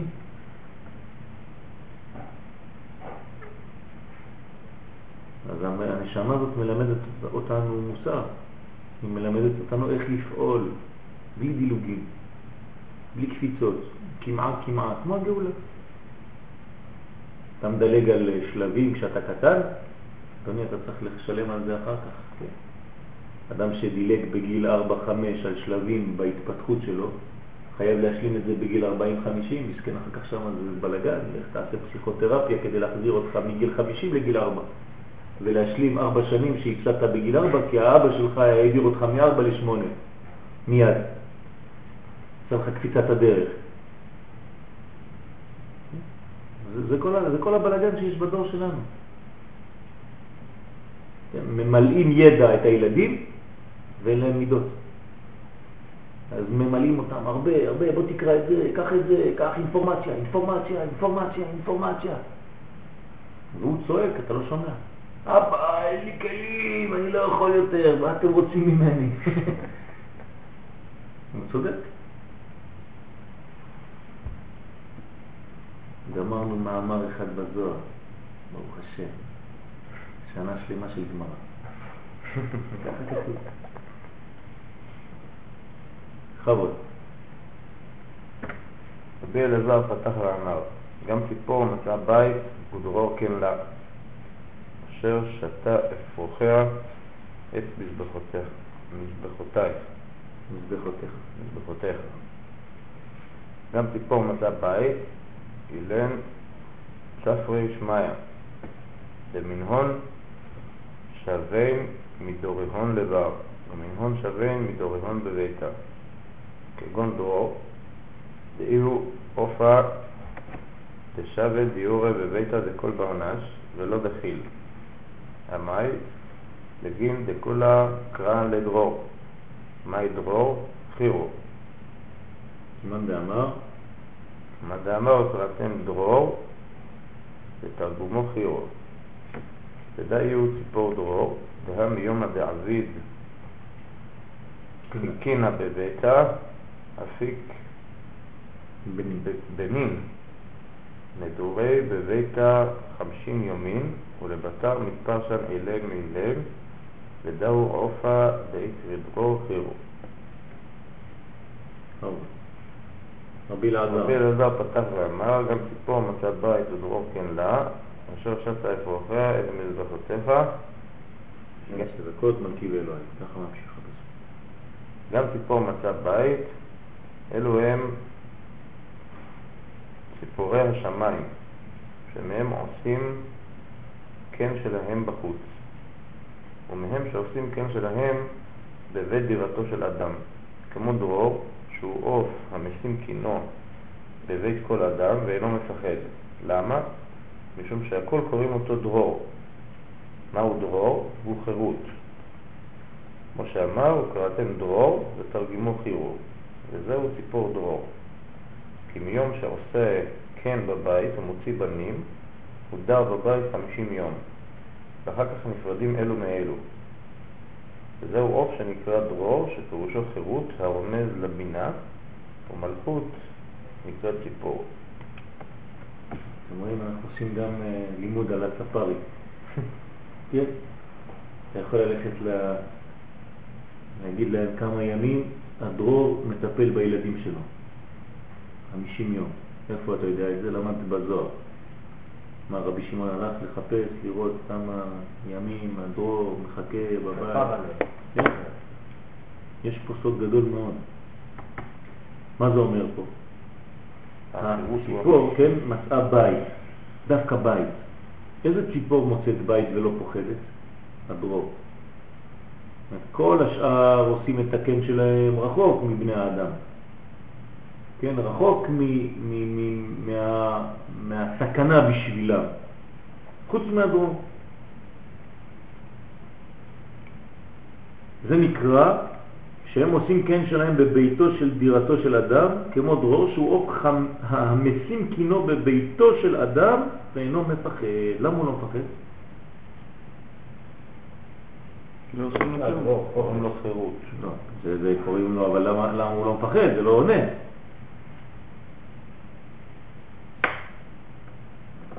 זה שייך לאותה מדרגה שלו.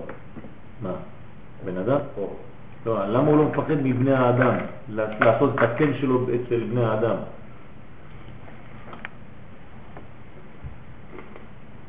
משום שהכל קוראים אותו דרור.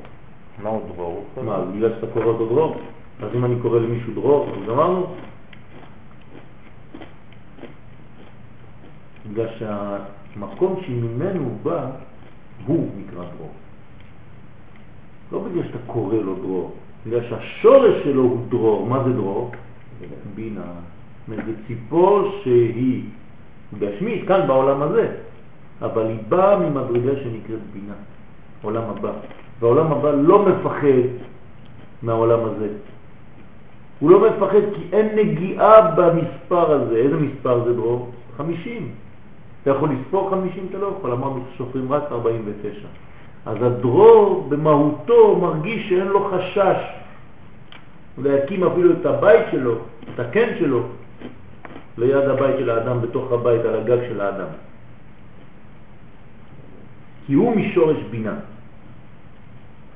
לכן קוראים לו דרור. מהו דרור? חירות. כן, זה מה שאנחנו אומרים על היובל.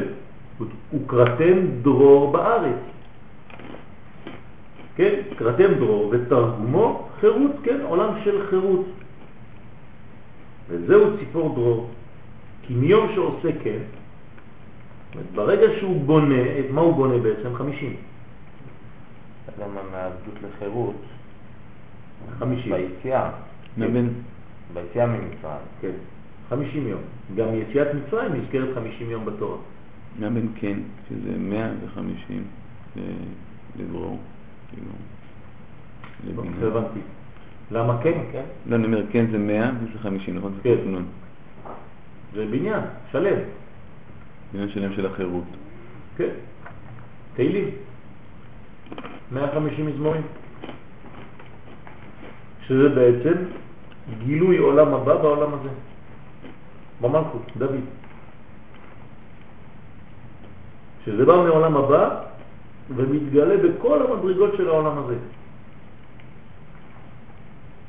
לכן עושה, כן, ומוציא בנים. מי זה מוציא בנים? אה? נכון, הבנים זה זה. והדרור זה בינה, בינה הולידה את זה. ואז הוא דר בבית, כמה? 50 יום, כי הוא לא יכול לדור יותר. 50 יום זה חיים שלמים בעצם. זה כל שבע כפול שבע, איפה שלא תהיה, זה כל מה שלא עשית בחיים שלך, זה תמיד יהיה 49, לא יכול יותר.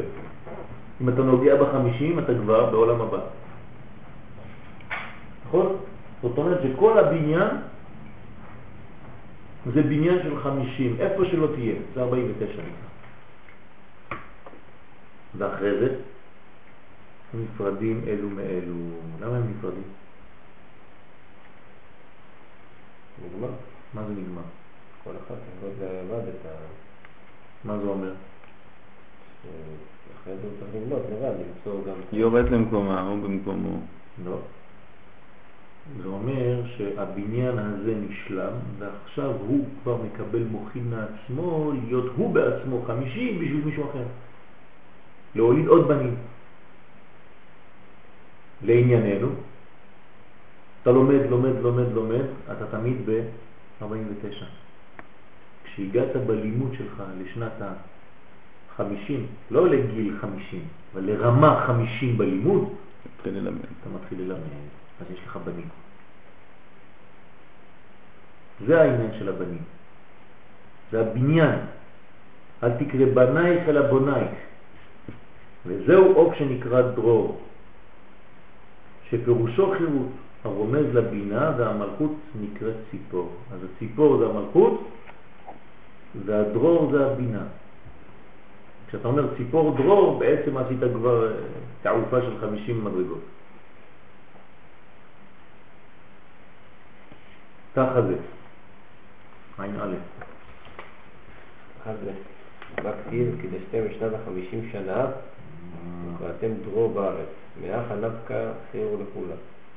נגיד דווקא מיני חירו, אורייתא זה נפקת מיני יקרה חירו.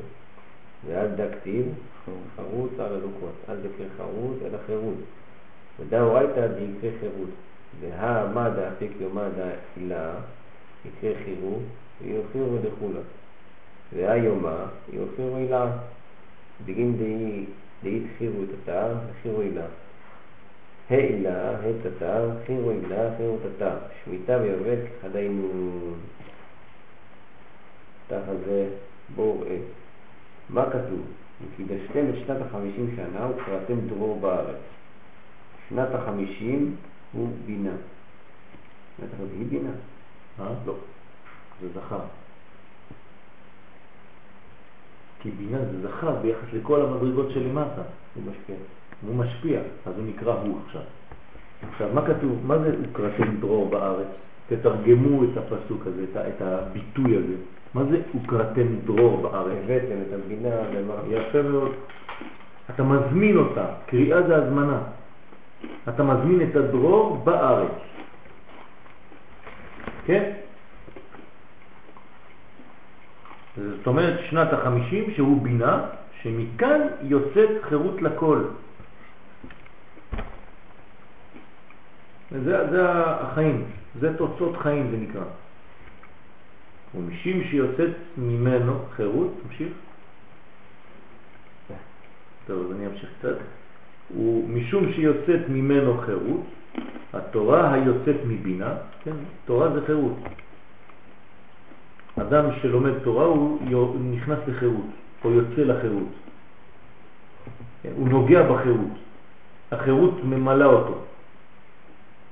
נקרא חירות, ועל כן כתוב חרות על הלוחות, אל תקרא חרות אלא חירות. לוחות ו'. כן.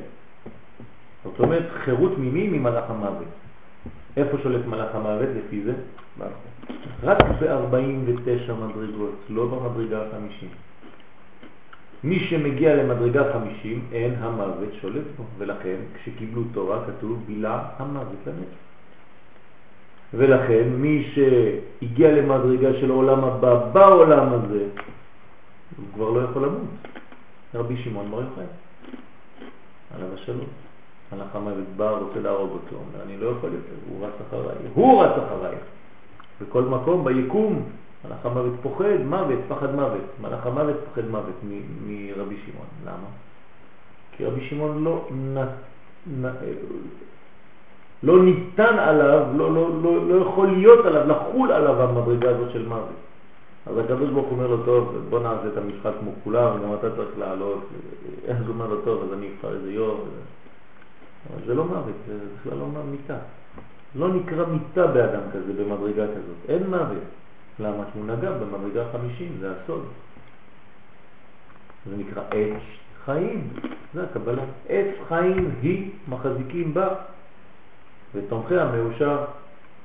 דרכיה דרכי נועם בכל נתיבותיה שלום. מה זה כל זה?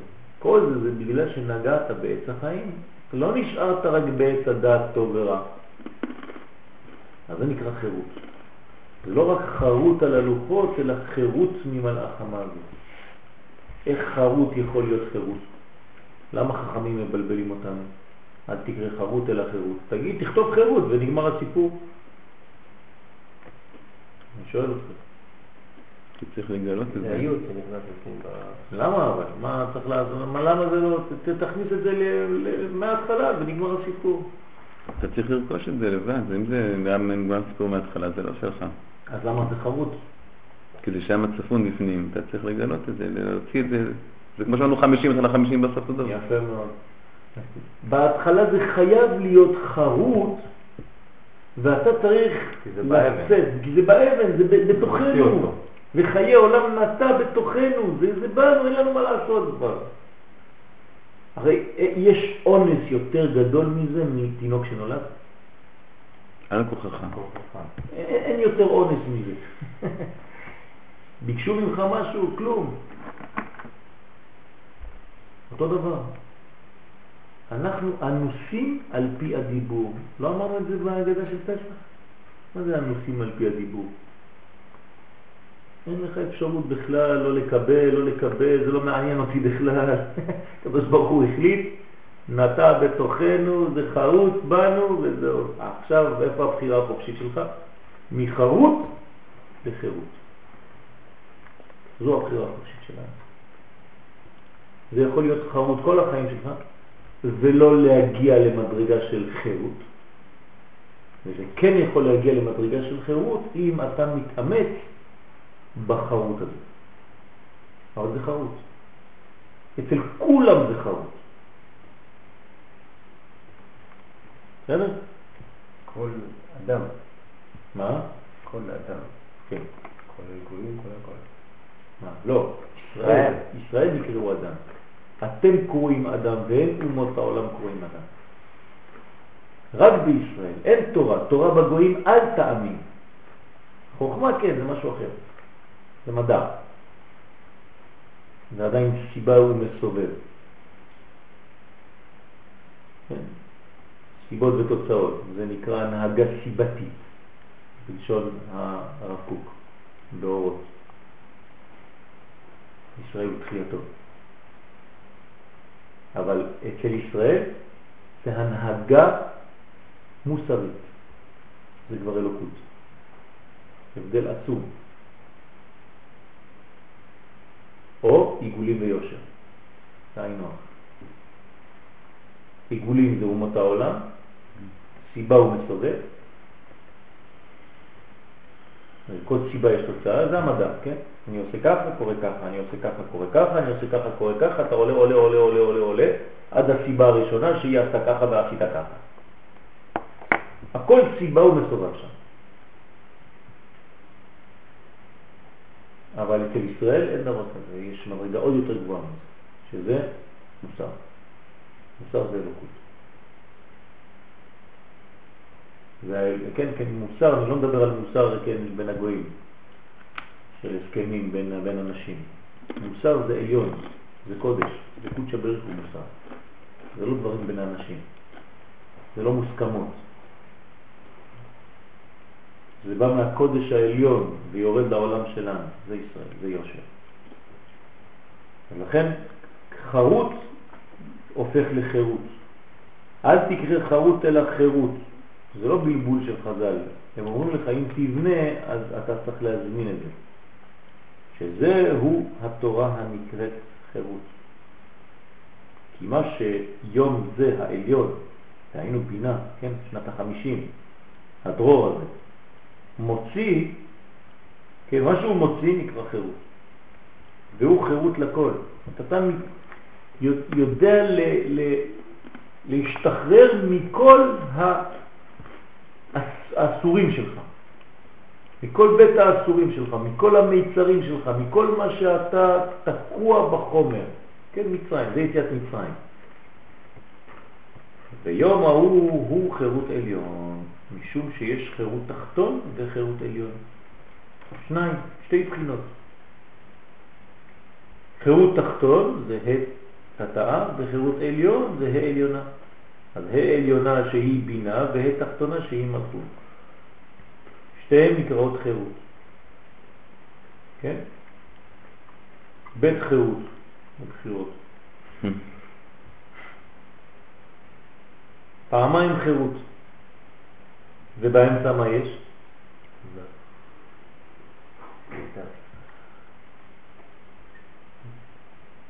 מה זה? שעון שבת? לא. הפסקת חשמל של הכפר?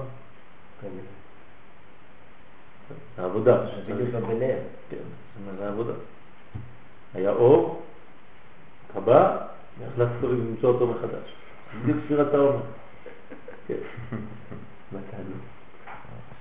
חירות עליון וחירות תחתון, שהם שמיטה, שמיטה זה למטה, מלכות, ויובל שהיא בינה למעלה. שבע שבתות זה כבר יובל. והם כאחד. אל תחשוב שבגלל שיש שתי נשים זה שתי מלכויות חד ושלום. זו מלכות אחת שהיא כלולה מרחל ולאה, משמיטה ויובל. זה דבר אחד, זה לא שניים. דהיינו שמלבישים זה את זה. מה זה מלבישים זה את זה? לאה מגיעה עד קומה מסוימת וממנה מתחילה רחל. ושניהם כנגד זה. שתיהם. ואז הבינה נקראת חירות עליון והמלכות חירות תחתון. הבינה לא זה קודם ואחרי זה... לא. מה, שמלכות עולה לבינה? כן. שתיהן ביחד עובדות. ובחוש, מה ראינו בתורה? שאחת נותנת את הסימנים לשנייה. כן, ככה זה דודאים, לכי איתו היום, אני מחר, את אתמול, מה הולך פה? זה מלכות אחת, זה אחת. אחת עם שני פנים. פן חיצוני ופן פנימי. גילוי והסתר. אלמא דאיתגליה, אלמא דאיתקסיה. זה היה צריך להיות לפי זה שדווקא לרחל היו הרבה ילדים וללאה הם לא מצליחים לראות הרבה ילדים. לא, כי הילדים הם של לאה. כל הילדים בעצם הם של העולם הגנוז, רק שזה מתגלה בעולם, ה... ה... בתוצאה. אבל זה לא אומר שמה שיצא זה מה שבונה. אתה נותן לך שם את הפוטנציאל של כל אחד. מה יש בכל אחד ואחד, מה העיקר בכל אחד ואחד, ומה התכלית של השני.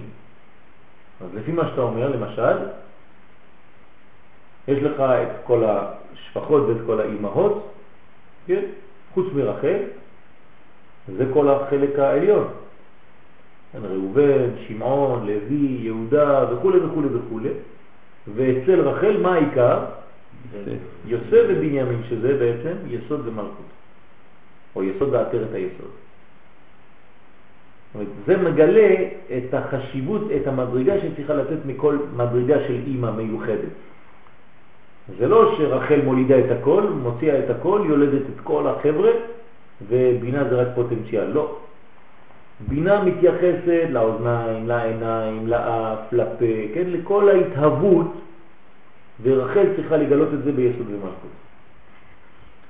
אז השפחות כנגד מים. אז השפחות זה בעצם החיצוניות של כל מדרגה. כן? זאת אומרת, יש בתוך לאה פן פנימי ופן חיצוני, אז הפן הפנימי של לאה זה לאה עצמה, והפן החיצון של לאה, מי זה? זילפה. זילפה. ואצל רחל, הפן הפנימי של רחל זו רחל עצמה, והפן החיצוני בלהה. והם בעצם שניים שהם ארבע. יציאות השבת, שתיים שהם ארבע בפנים ושתיים שהם ארבע בחוץ. פנים וחוץ, גילוי והסתר, בכל מדרגה ומדרגה. כן? גמרה לפי הסוד. זה יציאות השבת. שבת זה מלכות. עכשיו, מלכות בנויה משתיים, שהם ארבע, פנים וחוץ. אז תתחיל לבנות את השבת ואתה תבין מה קורה שם. ולכן מי עושה את החיבור ביניהם? יעקב. ואיך נקראת שבת? נחלת יעקב אביך. הכל בנוי. אנחנו לא מבינים את הלימוד. הכל הפך להיות רק חיצוניות והלכתיות חיצונית. אתה לא מבין מה הקשר לפנימיות. אז היום אנחנו בדור שצריך כן. כן יותר. עין ב' עוד שנה גמרא. מאמר חדש. שנתיים גמרא. סוריה לא שווה? איפה זה כתוב? אה? איפה זה כתוב? אני לתת. לאנשים? אסמך, אביא לך את זה. זה היה במקורות שקראתי לכם, ב... שעשיתי לכם חיבור של כל המקורות שהתחלתי לקרוא לכם בעומר. בל"ג בעומר. אה. אז הבאתי לכם שם. אני חושב שזה בכיסא למלך, כיסא המלך. מוקלט, איפה זה כתוב?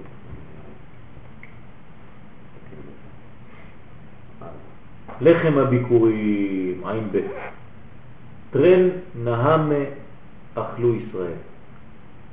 חג כד נפקו ממצרים. אכלו מצה, לחם עוני.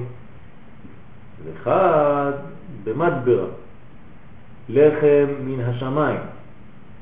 לכתיב הנני ממתיר לכם לחם מן השמיים, ועל דה קורבנה דיומא דה נהמת איהו. ועל נהמה יקריבו כל שאר הקורבנים. בנהמה איהו עיקר, עקר. לכתיב הקרבתם על הלחם שבעת כבשים וגומר, ממושבותיכם תביאו לחם תנופה. תדעיהו נעמה דאחכימו בישראל, חוכמתה אילאה דאורייתא ועלו בארכה. נעמה אכלה, שני מיני לחם אכלו ישראל. עכשיו אתם מבינים למה? עכשיו הכל מבוסס על שתי המדרגות. לאה ורחל, עולם הבא, עולם הזה, בינה ומלכות, שמיטה ויובל. אחד כשיצאו ממצרים אכלו מצה, לחם עוני, שהוא לחם מן המלכות, כי היא דלה וענייה, לטלה מגרמה כלום. אז הם אוכלים לחם מלמטה. ואחד במדבר שאכלו לחם מן השמיים, שהוא לחם דזה, שנקרא שמיים, עם, עם, עם אה, שליטה של בינה, כן? שמוציאה את, יוציא לכם לחם מן השמיים, שכתוב, הנני ממתיר לכם, ממתיר לחם מן השמיים, מן, כן? מן, מן השמיים. ועל כן הקורבן של יום הזה, של חג השבועות, הוא לחם. למה? בגלל שהגעת ללחם הזה, למן, ללחם השמימי. בפסח היית בלחם התחתון יותר, ולכן זה היה המצה. בשבועות אתה שתי הלחם מקטיר, מקריב. ועל הלחם נקרב כל שאר הקורבנות. זאת אומרת שיש לחם שהוא עיקר, שכתוב והקרבתם על הלחם, על הלחם, בזכות הלחם, הלחם זה הבסיס, ואז אתה מקריב את כל הקורבנות, שבעת כבשים. עם כל כבש, שבוע אחד, שבעה כבשים, שבע שבתות, שבעה כבשים על הלחם שהוא הבסיס. למה איזה, איזה בסיס זה? עולם הבא, לחם משנה. זה כבר לחם חירות, לחם של בן אדם, חיטה, לא שעורים. מה? שמים לחם. שמים לחם ועליו שמים קורבנות. כן? זה לא נחשב בדיון לחם. למה? זה קורבן. הקורבן. זה הקורבן. כן. זה הכי, הפוך, הכי טוב. הלחם בשר, הלחם. כן. הכי טוב. ממושבותיכם תביאו לחם תנופה. מה זה לחם תנופה? לחם שאתה מרים אותו למעלה, אתה נותן לו עלייה. כאילו מחזיר אותו, מחזיר כאילו כאן, מעלה אותו למעלה. כן, פועל דמיוני כאן בעולם הזה, להראות מאיפה זה בא, מאיפה הלחם הזה. כן? שזהו לחם שהחכימו בו ישראל. מתי הוא ירד? באיזה חודש הוא ירד בפעם הראשונה? אייר. נכון. ולכן הם בעצם קיבלו חוכמה. הם החכימו, עם ישראל החכימו בזכות הלחם הזה. לחם מן השמיים נתן להם חוכמה. בלי הלחם הזה אי אפשר להבין את, לקבל את התורה. ראיה, אין תינוק אומר אבא. קודם כל אין תינוק אומר אבא עד שטעם טעם דגן ולא ניתנה תורה אלא לאוכלי המן. מי שלא אכל את המן לא ניתנה לו תורה. חשבתם פעם על האמרה הזאת של חז"ל? לא ניתנה תורה אלא לאוכ- לאוכלי המן? זה אומר, זה שמי שלא אכל אה, לא, לא קיבל. מעניין מאוד. זה החוכמה. חוכמת התורה בעצם ירדה לפני התורה עצמה. זה מה שזה אומר. אם קיבלנו את הלחם לפני מתן תורה, זאת אומרת שכבר קיבלנו תורה עליונה יותר לפני התורה שקיבלנו בשבוע. זה בדגליה וזה ב- זה הייתה זה הכנה בצפיה. לקבלת- לא הכנה, תורה, קבלה, לקחנו, אלא לאוכלי, אוכלי זה הלהפנים, זה לא בחוץ. אבל זה בכיסוי, אתה רואה את זה בצורת אוכל. יש לי ראיה לזה. כתוב ויבוא עמלק וילחם עם ישראל ברפידים. מה אומרים חז"ל בגמרא? שם שרפו ידיהם. ממה? בתורה. איפה טוב? עוד לא קיבלנו. אז זה, אז זה יש שם, לא. קיבלו שלוש מצוות שם ב... נכון? אז זה המן, זה הכוח של המן. אם לא, איזה תורה הם יכולים לרפות ידיהם? עוד לא ניתנה תורה, על מה אתה מדבר בכלל? זה, זה העניין. אל תרפה מהתורה העליונה הזאת שהיא חכימו, שהיא לחם של המן היורד מהשמיים, כי לא, אם אתה לא עושה את זה, תיזהר מי בא? עמלק. זה הספק. ואז הוא מכניס אותך רק למדרגות תחתונות של עץ הדעת טוב.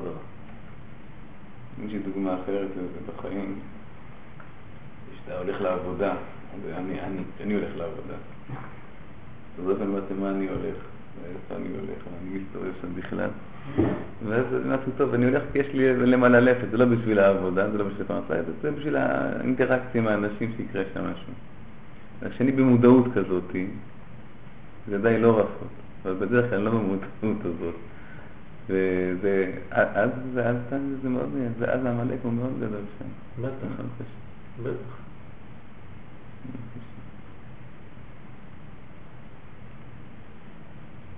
נכון.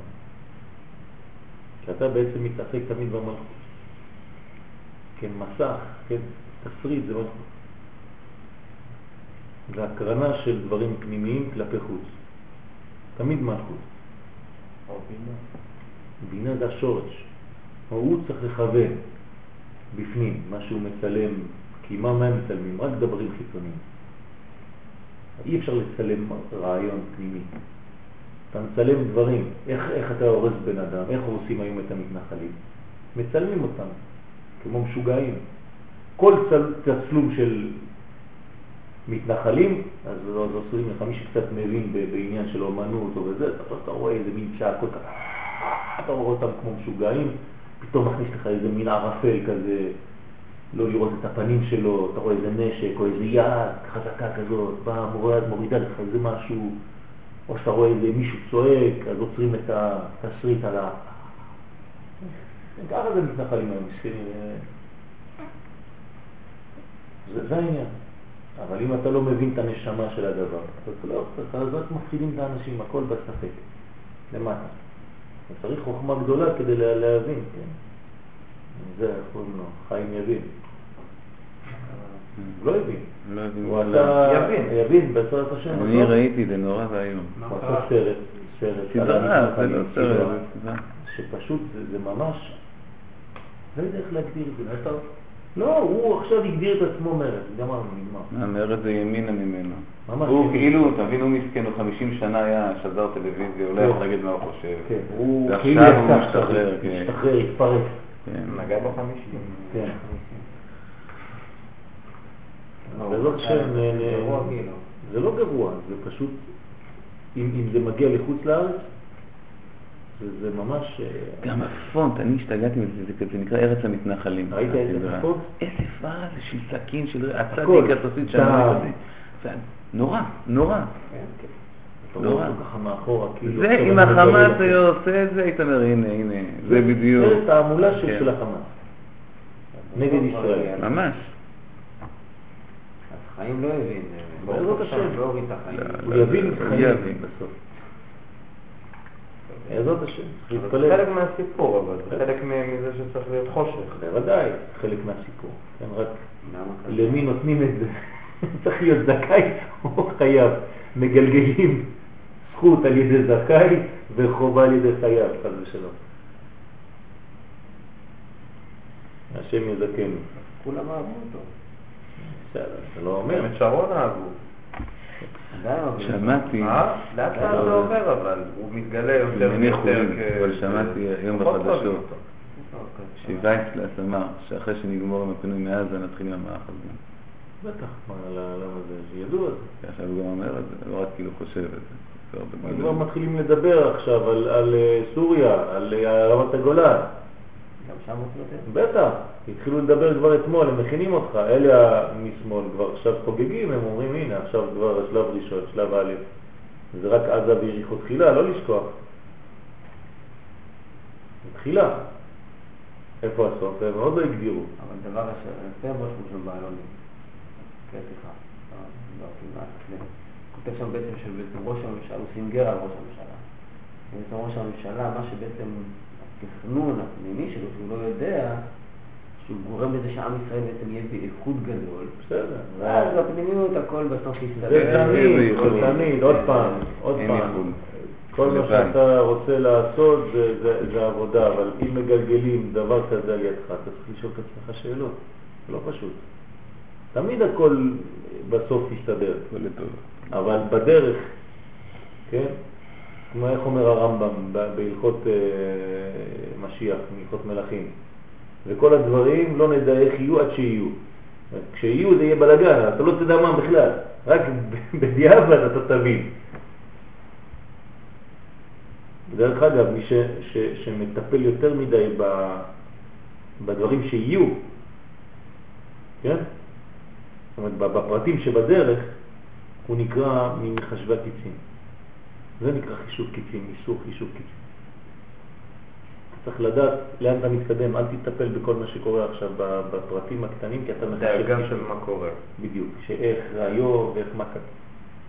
כל זה נקרא קיצים. תמשיך, תלך.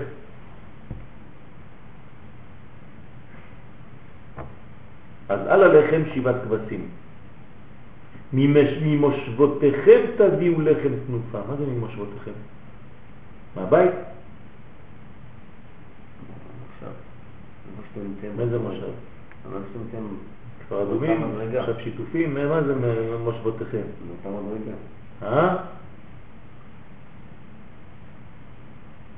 איפה זה? מלמטה או מלמעלה? שלכם?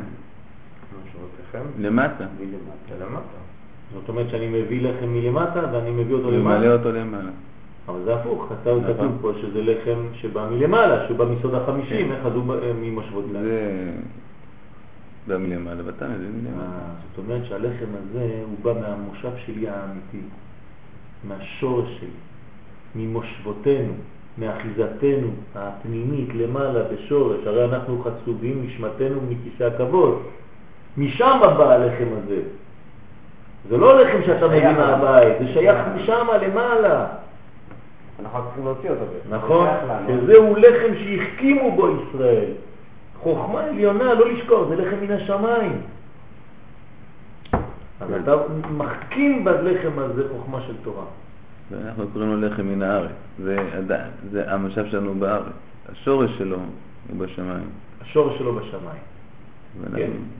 עכשיו, מה, מה, איך קוראים ללחם הזה? לחם תנופה. מן, מן. מה זה מן? מים נוקבים. מים נוקבים. מה זה בעברית מן? מה זה? מה? מה זה מה? זה. גזה. גאולה. זה אני אף פעם לא הבנתי, למה מן הוא מן והוא לא מד? למה מן הוא מה ולא מן? כן, המן היה צריך לראות, היה צריך להגיש את זה... זה בגלל. זה מן השמיים. נכון, הכל מן השמיים, אבל אתה זוכה או שזה יהיה לידך, או שזה ייפול 4 קילומטר מהבית, או 10 קילומטר. אצלי זה נופל רחוק, אני הולך הרבה הלחם שלי. זאת אומרת, איפה שהעבודה זה המן. זה כן? משגע אותי, תדע לך. זה שאני צריך לנסוע. גם אני נוסע לחו"ל. כן? זאת אומרת שצריך להיות זכאי.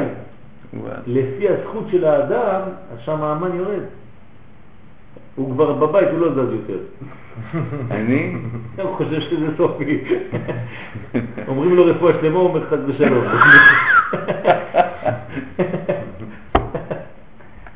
נכון.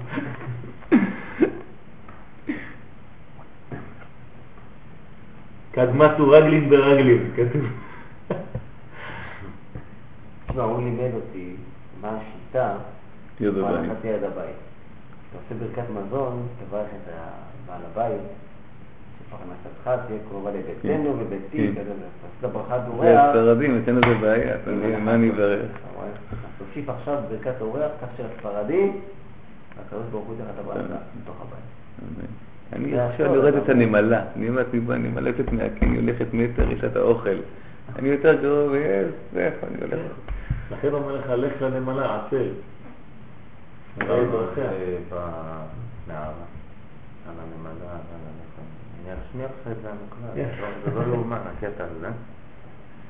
תמיד חוזר זה.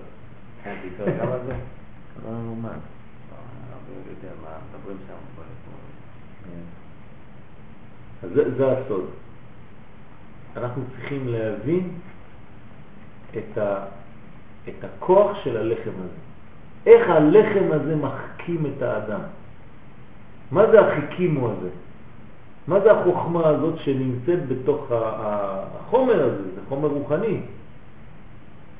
הרי מה ה... איך זה, מה הביטוי של הלחם הזה? איך זה מתבטא? נבלע באיבר. קודם כל הוא נבלע באיברים, לא. אין הוצאות, זאת אומרת הכל פנימי, וכטעם אין, הכהן. אין חיצוניות, הכל פנימיות, נבלע באיברים, לחם אבירי, וחוץ מזה, טעמו. כספיחית בדבש. אוקיי, לשדשם, לתינוקות. זאת אומרת שכל אחד. לפי מה שהוא רוצה, זה בדיוק התורה. אין אדם לומד אלא במקום שליבו חפץ. זאת אומרת, אתה תואם את הטעם של התורה לפי המדרגה שאתה נמצא בה, זה בדיוק לחם שמימי הזה. הכל מצד יש כאלה שאומרים שעה. נכון, נכון, נכון. אלא במקום שליבו חפץ. אבל לא שכלו, ליבו. מעניין שלא לומדים תורה עם הראש, אלא עם הלב. אין אדם לומד תורה אלא במקום שליבו חפץ. חפץ לב ולא חפץ מוח וראש. זה ראש לא חפץ. מה? הראש לא חפץ. אז מה יש בראש? יש רצון. אין, אין, אין חפץ. אז מה זה הלב? לב זה בינה. מה יש בבינה? חיים. תבונה, להבין דבר מתוך דבר. ויש חיים, יש רגש, זה קומת הרגש. זאת אומרת, אתה לא יכול ללמוד תורה בלי רגש. אם יש לך רק שכל בלימוד, זה לא חיים. אתה צריך להביא את זה לרגש, להרגיש, לחוות, כן, להתפעל, לחיות, כן? זה, זה, זה שיר. זה לא סתם יבש, זו שירה. זה סימפוניה גדולה. אתה צריך לשמוע את התורה בכל דבר ודבר. זה לא רק פה, כאן, בלימוד, בדף. איפה שאתה לא הולך, זה אתה צריך לשמוע את השיר הזה. זה ניגון שמתנגן כל רגע, כל החיים שלך, זה התורה. זה הרבי נחמן. זה העניין של המן. המן הזה הוא לחם מהו. זה כל כך גבוה שהוא דורש ממך לשאול שאלות. זה נקרא בית מדרש, כי אתה חייב לדרוש, לשאול. אם אתה לא שואל בבית מדרש, זה לא בית מדרש, זה בית קיבול. אתה חייב לדרוש, ככל שאתה דורש כך אתה מקבל. כי לא נותנים מה שהאדם לא מסוגל לקבל, ואם הוא לא מבקש, זאת אומרת שהוא בכלל לא מוכן לקבל. אז רק מה שאתה דורש בעצם אתה מקבל. אתה צריך לדרוש הרבה. לפי המדרגות שלך. ואתה מקבל מה שדרשת. וזה לחם מה? לחם השאלה. וזה גם לחם התשובה. כי מה זה בגמטריה גאולה? זה בגמטריה אדם.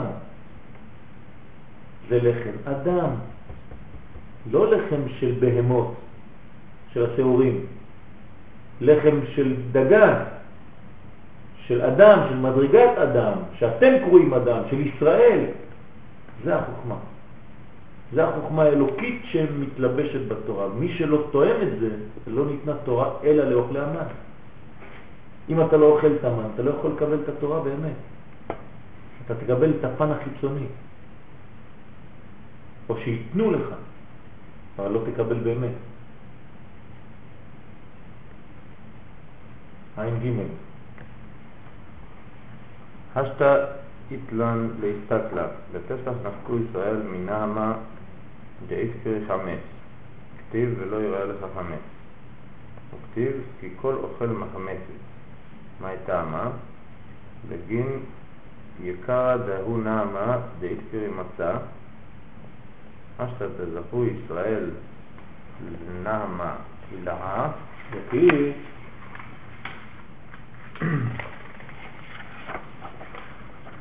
יתיר לה ירות הווה להתבת לה חמץ, ולה יתחזה כלל, ועמי קורבן הדא חמץ הווה, לכתיב סולת תהיינה חמץ תאפנה. ותו דהשתא ביומא דהתבטל יצר הרע, ואורייתא דאיקרי חירו השתכח. מתי יש להסתכל? בפסח יצאו ישראל מהלחם שנקרא חמץ, שכתוב ולא יראה לך חמץ, וכתוב כי כל אוכל מחמצת. מהו הטעם יצאו מחמץ? ומשום הכבוד של לחם ההוא שנקרא מצה. זאת אומרת, אי אפשר, כן, לשתי המדרגות ביחד. זה או זה או זה. כשיש מצה, אתה נותן כבוד למצה שם. אתה לא יכול לתת כבוד לחמץ. זה שואל. רגע, יש לנו מחמצת. מחמצת זה הנקבה. זה הנקבה, כן. ושואל, אתה שזכו ישראל ללחם עליון יותר, ללחם דזה, לא יפה שיתבטל החמץ ולא ייראה כלל. לא יפה היה שיתבטל החמץ ולא ייראה כלל, ולמה קורבן זה של לחם הביקורים היה חמץ שכתוב סולת תהיינה חמץ תאפנה. עוד, הרי ביום הזה נתבטל היצר הרע, שהוא סוד חמץ, כי התורה שנקראת חירות נמצאת, ולמה הביאו חמץ? מה השאלה פה? לא רק בפסח היה צריך בלי חמץ, בלי חמץ, זה בשבועות היה צריך בלי חמץ. נכון. הרי אנחנו למדנו עד עכשיו שמה שהיה בפסח, פשוט אנחנו בונים את זה ומגלים בשבועות. אז בפסח יצאנו מהחמץ, זה יציאת מצרים. אתה בונה, בונה, בונה, המצה אפשרה לך לצאת ממצרים, אז מה אתה מביא לי חמץ בשבועות? די, יצאנו. אה? יצאנו. יצאנו. אפשר- אפשר לטעום את הלחם, אתה מקבל את ה- זאת אומרת שהדרגה האמיתית שלנו זה חמץ או מצה? החמץ. יפה. אז למה קיבלנו מצה ביתיית מצרים?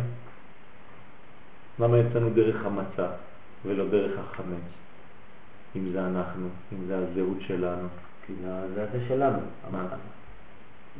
כי המלכות והח- וה- והחמץ, לא היינו בעצם. בדרגה שלנו, בזמן של. מצה. אז איך יצאנו? הרי יציאה ממקום של כלא זה כשאתה מוצא את הזהות שלך, נכון? כן, אבל. זה- זה אפשר להגיע רק הכי בשבועות, כי בעצם לא מה- יצאנו בזכות עצמנו, יצאנו... כן. אם היינו יוצאים בזכות עצמנו, היינו חייבים לצאת דרך לחם. הלחם. השמימי. הלחם הכי הכי מתאים לנו. הוא הוציא אותנו. אבל בגלל שהוא הוציא אותנו, זה נקרא לחם עוני. לכן בשבועות אנחנו מגלים את הלחם שלנו. אחרי הבנייה. בפסח זה, זה מצות שלנו, עם מים שלנו. אז איפה המן נכנס באמצע? אה? איפה- איפה המן נכנס? אנחנו באמצע הבנייה. כן. נכנס לנו פתאום מן. בגלל, ש, בגלל שהמן הוא ההכשרה, הוא הפנמה של הלחם השמימי הזה שאתה הולך לקבל בשבועות. את מכינים אותך.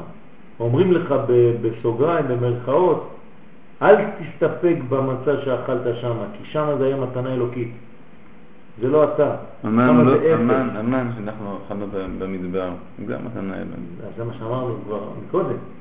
זה אומנם מתנה אלוקית, אבל אתה לא מקבל אותו חינם. אתה הולך וצריך לטרוח כדי להביא אותו. למרות שהוא נופל מלמעלה. הכל בא מלמעלה, אבל אתה הולך לחפש אותו. אולי בכוונה חייבים לאכול מים.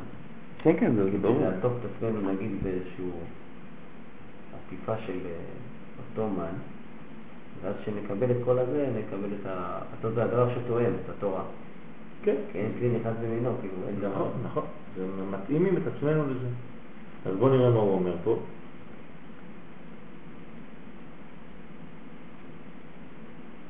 נו, מתי יש להסתכל בפסח? יצאו מחמץ משום כבוד של לחם ההוא שנקרא מצה, ושואל. אז בביקורים, היה חמץ שכתוב סולת תהיינה, חמץ תאפנה, הרי ביום הזה נתבטל היצר הרע, שהוא סוד חמץ, כי התורה נקראת חירות. נמצאת ולמה הביאו חמץ. מה התשובה? עין ד' תעבוד.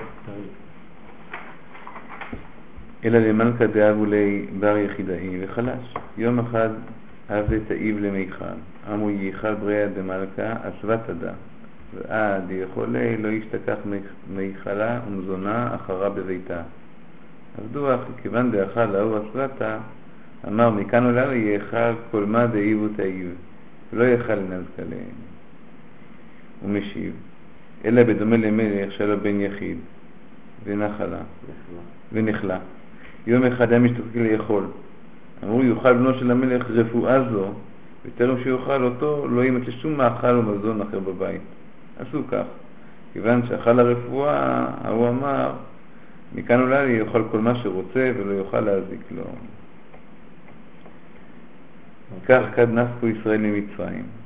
לא הווה ידיעי יקרה ורזה דמהימנותה.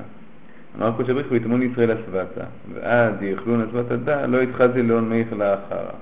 כיוון דאכלו מצה, די אסבתה למעל ולמן דה ברזה דמהימנותה.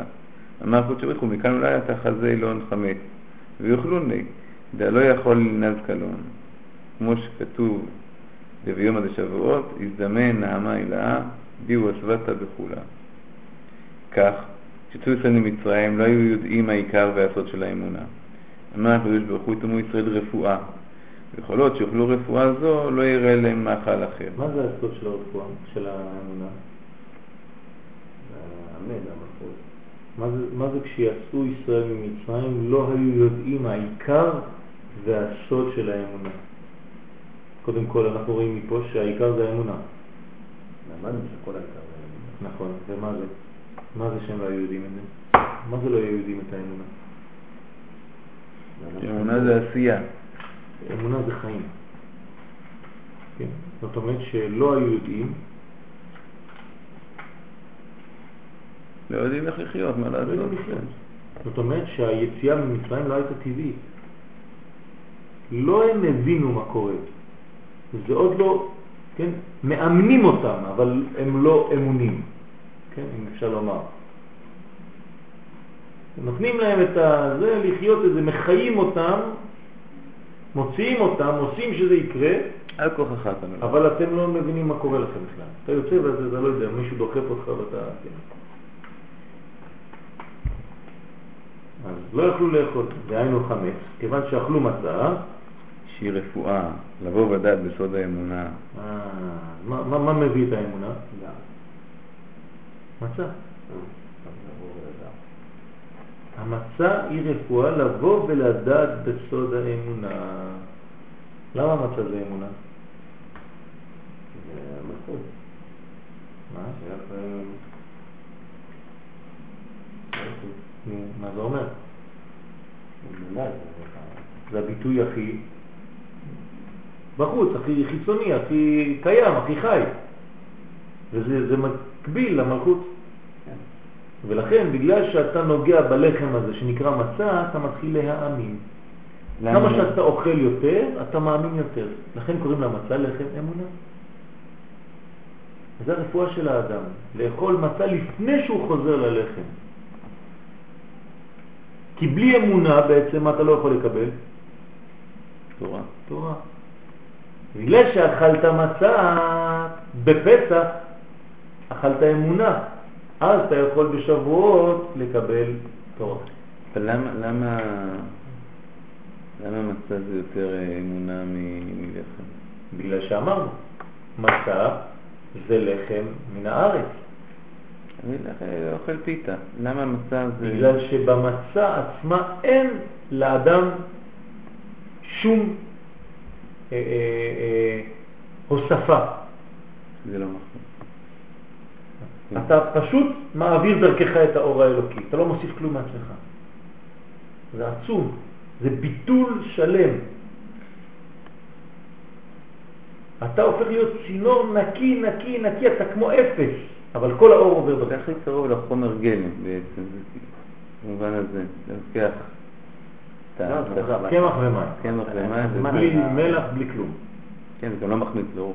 זה הכי קרוב כאילו ל... ל- נכון.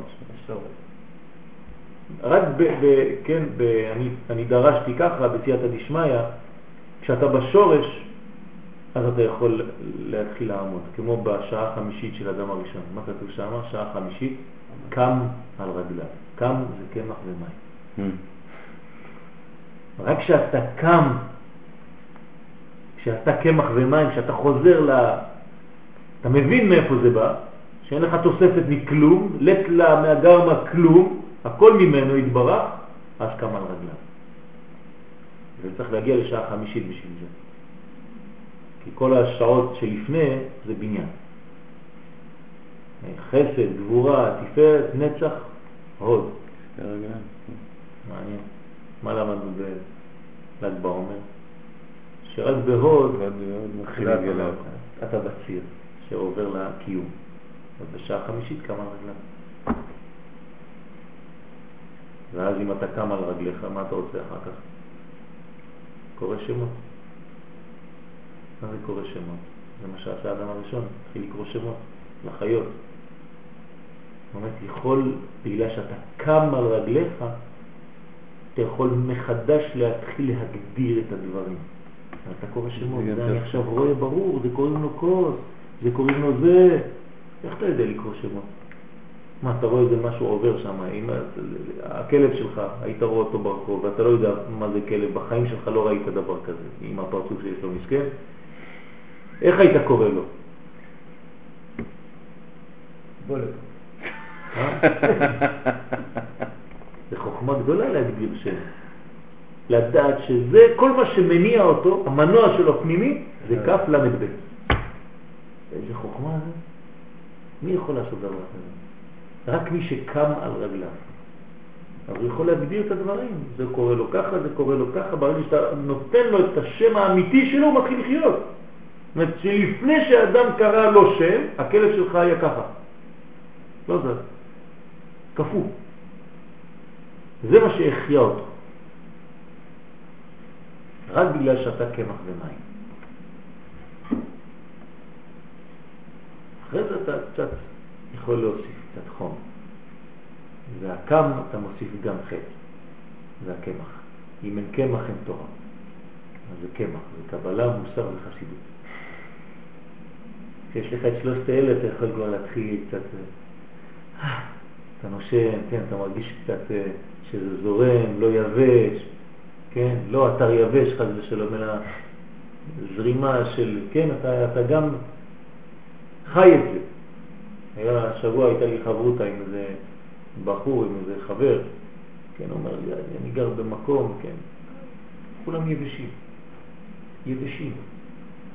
אני רואה אותם, הם עצובים. האנשים עצובים, הרבנים עצובים, הכל עצוב, אין חיות. אמרתי לו, בגלל שאתם לומדים תורה של שכל בלבד. אתה צריך חסידות, אדוני, אתה צריך לרקוד, אתה יבש. אז נכון, אתה יודע דברים, אתה הכל יבש, אתה מלמד ככה. טוב, אז כתוב,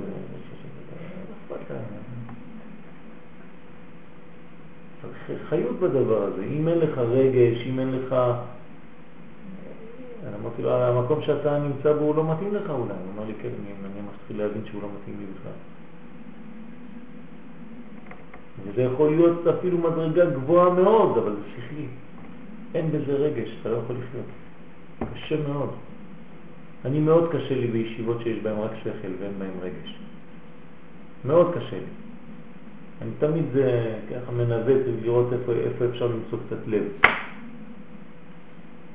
לא פשוט. רואים את זה גם במוחשים, מי שבאמת לא אוכל מצה, אז הוא לא מאמין בתורה. אין, לו, אפילו... כי זה אמונה, זה סוד האמונה, פסח, נכון? נכון. מי שאוכל מצה בפסח אחד, אולי יהיה לו איזה זיק כזה של... של אדיר. עבודה אנשים, נכון. נכון. לא דווקא אנשים אוכלים, רוב האנשים אצלי אוכלים אותו. אתה בטוח שהם לא אוכלים גם חמץ, אבל הם אוכלים לא, מסור. זהו, אם אתה תיתן לו רק מצות בפסח, תשמע, אני רואה את זה במוחשי, בסדר. מי שמנסים אנשים שלא אוכלים בכלל, הם אה, אבל הם אוכלים חמץ? אוכלים חמץ, מעניין אותם אפילו... כי הם אבל- מנוקים. זה כי הוא- ככה זה שלא כרת את עצמו. זה נקרא חייב כרת. הוא הוא כרת את עצמו, צריך להתפלל עבורם, בעזרת השם, שיחזרו בתשובה. כרת וכתר, זה זה קרוב, כן. כן, קרוב. צמח. חמץ זה צמח. כן. זה משיח, יש ראש סוד משיח. צריך מחמץ ל- ל- להגיע לצמח, וצמח בגללך מהרה תצמיח. המוציא לחם מן הארץ. צמח, המשיח בא מהארץ, לא מהשמיים. אמר הקדוש ברוך הוא מכאן והלאה ראוי להם חמץ, ויאכלו אותו, כי אינו יכול עוד להזיק להם, כי אין חשש כבר. אמרנו, ברגע שאתה מגיע לשנת החמישים, ליובל, לדרור, אתה לא מפחד אפילו לגור כמו ציפור דרור שגרה בקרבת בני אדם, אפילו שלכאורה זה נזק בשבילה בסכנה. לא, לא, כן.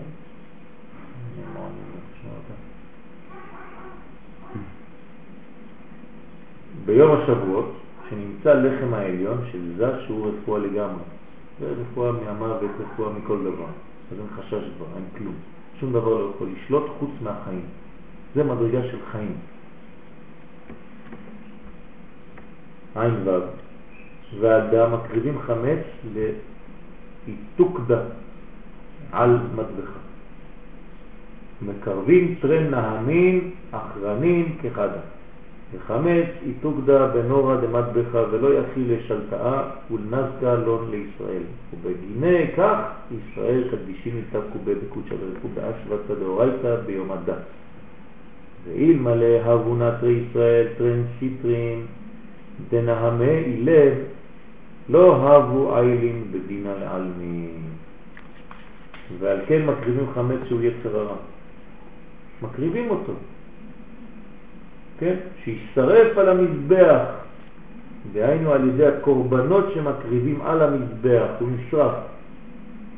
מעלים את היצר הרע, עובדים את הקדוש ברוך הוא עם שני היצרים, בכל לבביך.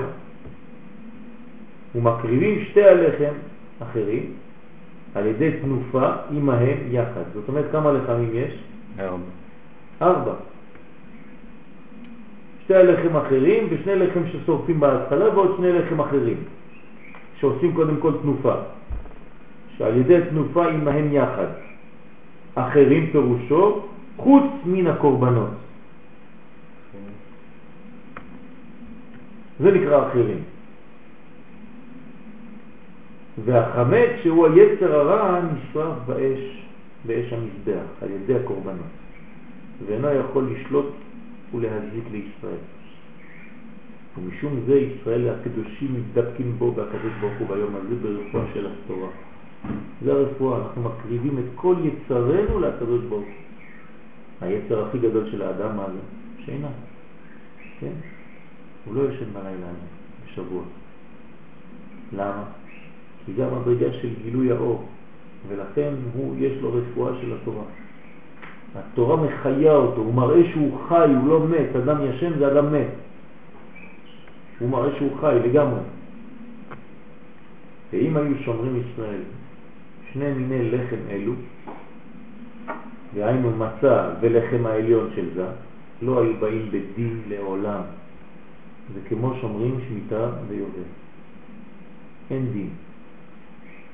למה? כי אין שליטה של המלאך המוות, של היצר הרע, כן, חרוט על הלוקות, אל תקרא חרוט אל החירות.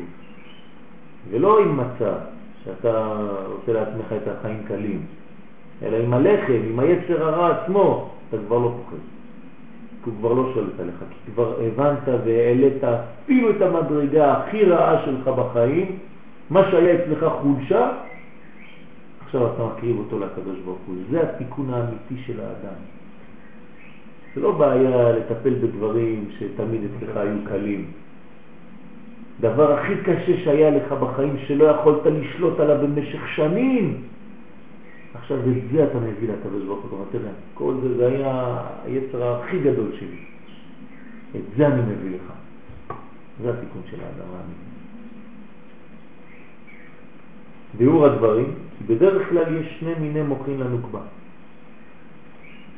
א', מזמן היותה בסוד בית מאורות הגדולים, זה ההתחלה שלה, נכון? היא הייתה כמו השמש, דהיינו מטרם המיעוט, מיעוט הלבנה, שאז הייתה בקומה אחת עם זה, ולא הייתה מקבלת ממנו, אלא הייתה מקבלת ישירות ממי? מאמא. אלא שניהם מקבלים בשווה מאמא, היא והוא. שני מלאכים משתמשים בקטר אחד. שני המלאכים זה הוא והיא, וקטר אחד זה אמא. שזה היה מלביש קו ימין של אמא, שהוא חסדים, והמלכות הייתה מלבשת קו שמאל שלה, של אמא, שהוא חוכמה בלי חסדים.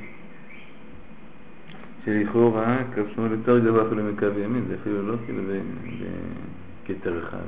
כן, זה נקרא כתר אחד. כי קו שמאל היה מקבל חוכמה אבל היה חסר לו חסדים, וקו ימין היו לו חסדים אבל היה חסר לו חוכמה. קצת קצת דומה לימין ולשמאל של היום. לשמאל יש חוכמה אבל אין חסדים, ולימין יש הרבה חסדים אבל אין שכל. צריך לשלב קצת. והבניין הנכון זה כשהשמאל מתמעט. כן, אז זה ברור מאוד. ובסוף זה יעצר את בעלה, זה גם ברור. בסוף זה יהיה חפץ גדול בעולם. נכון. שאז קטרגה הירח, מחמש שבלי חסדים אין החוכמה יכולה להעיר. הרי חוכמה בלי חסדים זה כפו. זה מה שאמרנו מקודם, זה תורה בלי רגש, בלי חום. אתה לא יכול ללמד תורה בלי ככה בצורה כזאת. זה לא רובוטים. עוד ידע ועוד ידע ועוד ידע. צריך חום, צריך קצת, כן, להתחיל את הילדים, לחמם קצת את הלב, מילתא דבדיחותא, כמה פעמים, זורק פה, שם. אם לא, אין חיות. יבש. אז והייתה הערתה בצמצום גדול. כי כשיש חוכמה בלי חסדים זה רק צמצום, זה סכנה גדולה, מאוד קר. אחר כך נאמר ללכי מעטית עצמך, די, אי אפשר ככה, תעשי לנו קצת איזון, לכי מעטית עצמך, זאת אומרת החוכמה צריכה להתמעט קצת, שאז ירדה למטה מחזד את זה. ומה מה זה עושה בעצם? זה מגביר את מה? זה חסדים. את החסדים. אבל למה למה היא רצתה להעיר? למה? כן, היא בגלל רצתה בגלל להעביר שזה- עליו? בגלל שזה הבניין האמיתי של העולם. הרי הקדוש ברוך הוא ברא את העולם במידת הדין. אדוני, אם אתה לא עושה ככה אתה נשרף, אתה עושה ככה אתה חי, אין פשרות פה. והירח אמרה, אני רוצה לעשות בדיוק מה שאתה רצית, הקדוש ברוך הוא. מה אומר לה הקדוש ברוך הוא? כן, אבל אין העולם יכול להתקיים. צריך שיתוף של רחמים. אז אני יודע שאת רוצה בשביל הכבוד שלי. אז היא רצתה בשבילו. היא רצתה בשבילו. היא רצתה שיהיה דין בעולם. אמת. אדם עושה משהו, נגמר. טוב, זה... זה אמת מאוזן. אמת זה סכנה גדולה, זה הסכנה הכי גדולה זה האמת. כי אין פשרות. זה דין, דין, דין. אבל באמת זה גם תיתן אמת ליעקב, זה סוג של... אה, בגלל, תיתן אמת ליעקב. אה, תיתן אותה ליעקב, טוב. לא בגלל שזה שלו, בגלל שהוא עם החסדים שלו, עם הרחמים שלו, מסוגל למתק את האמת. כי אמת זה, זה מאוד חד. רבי עקיבא לא רצה. רצה דין, הוא לא רוצה, הוא רוצה ככה עליו במחשבה לפניי. לפני שעשיתי את השילוב עם הרחמים. ככה אומר הקדוש ברוך הוא למשה, שתוק. כך עלה במחשבה לפניי, לפני. לפני שעשיתי את השילוב עם הרחמים.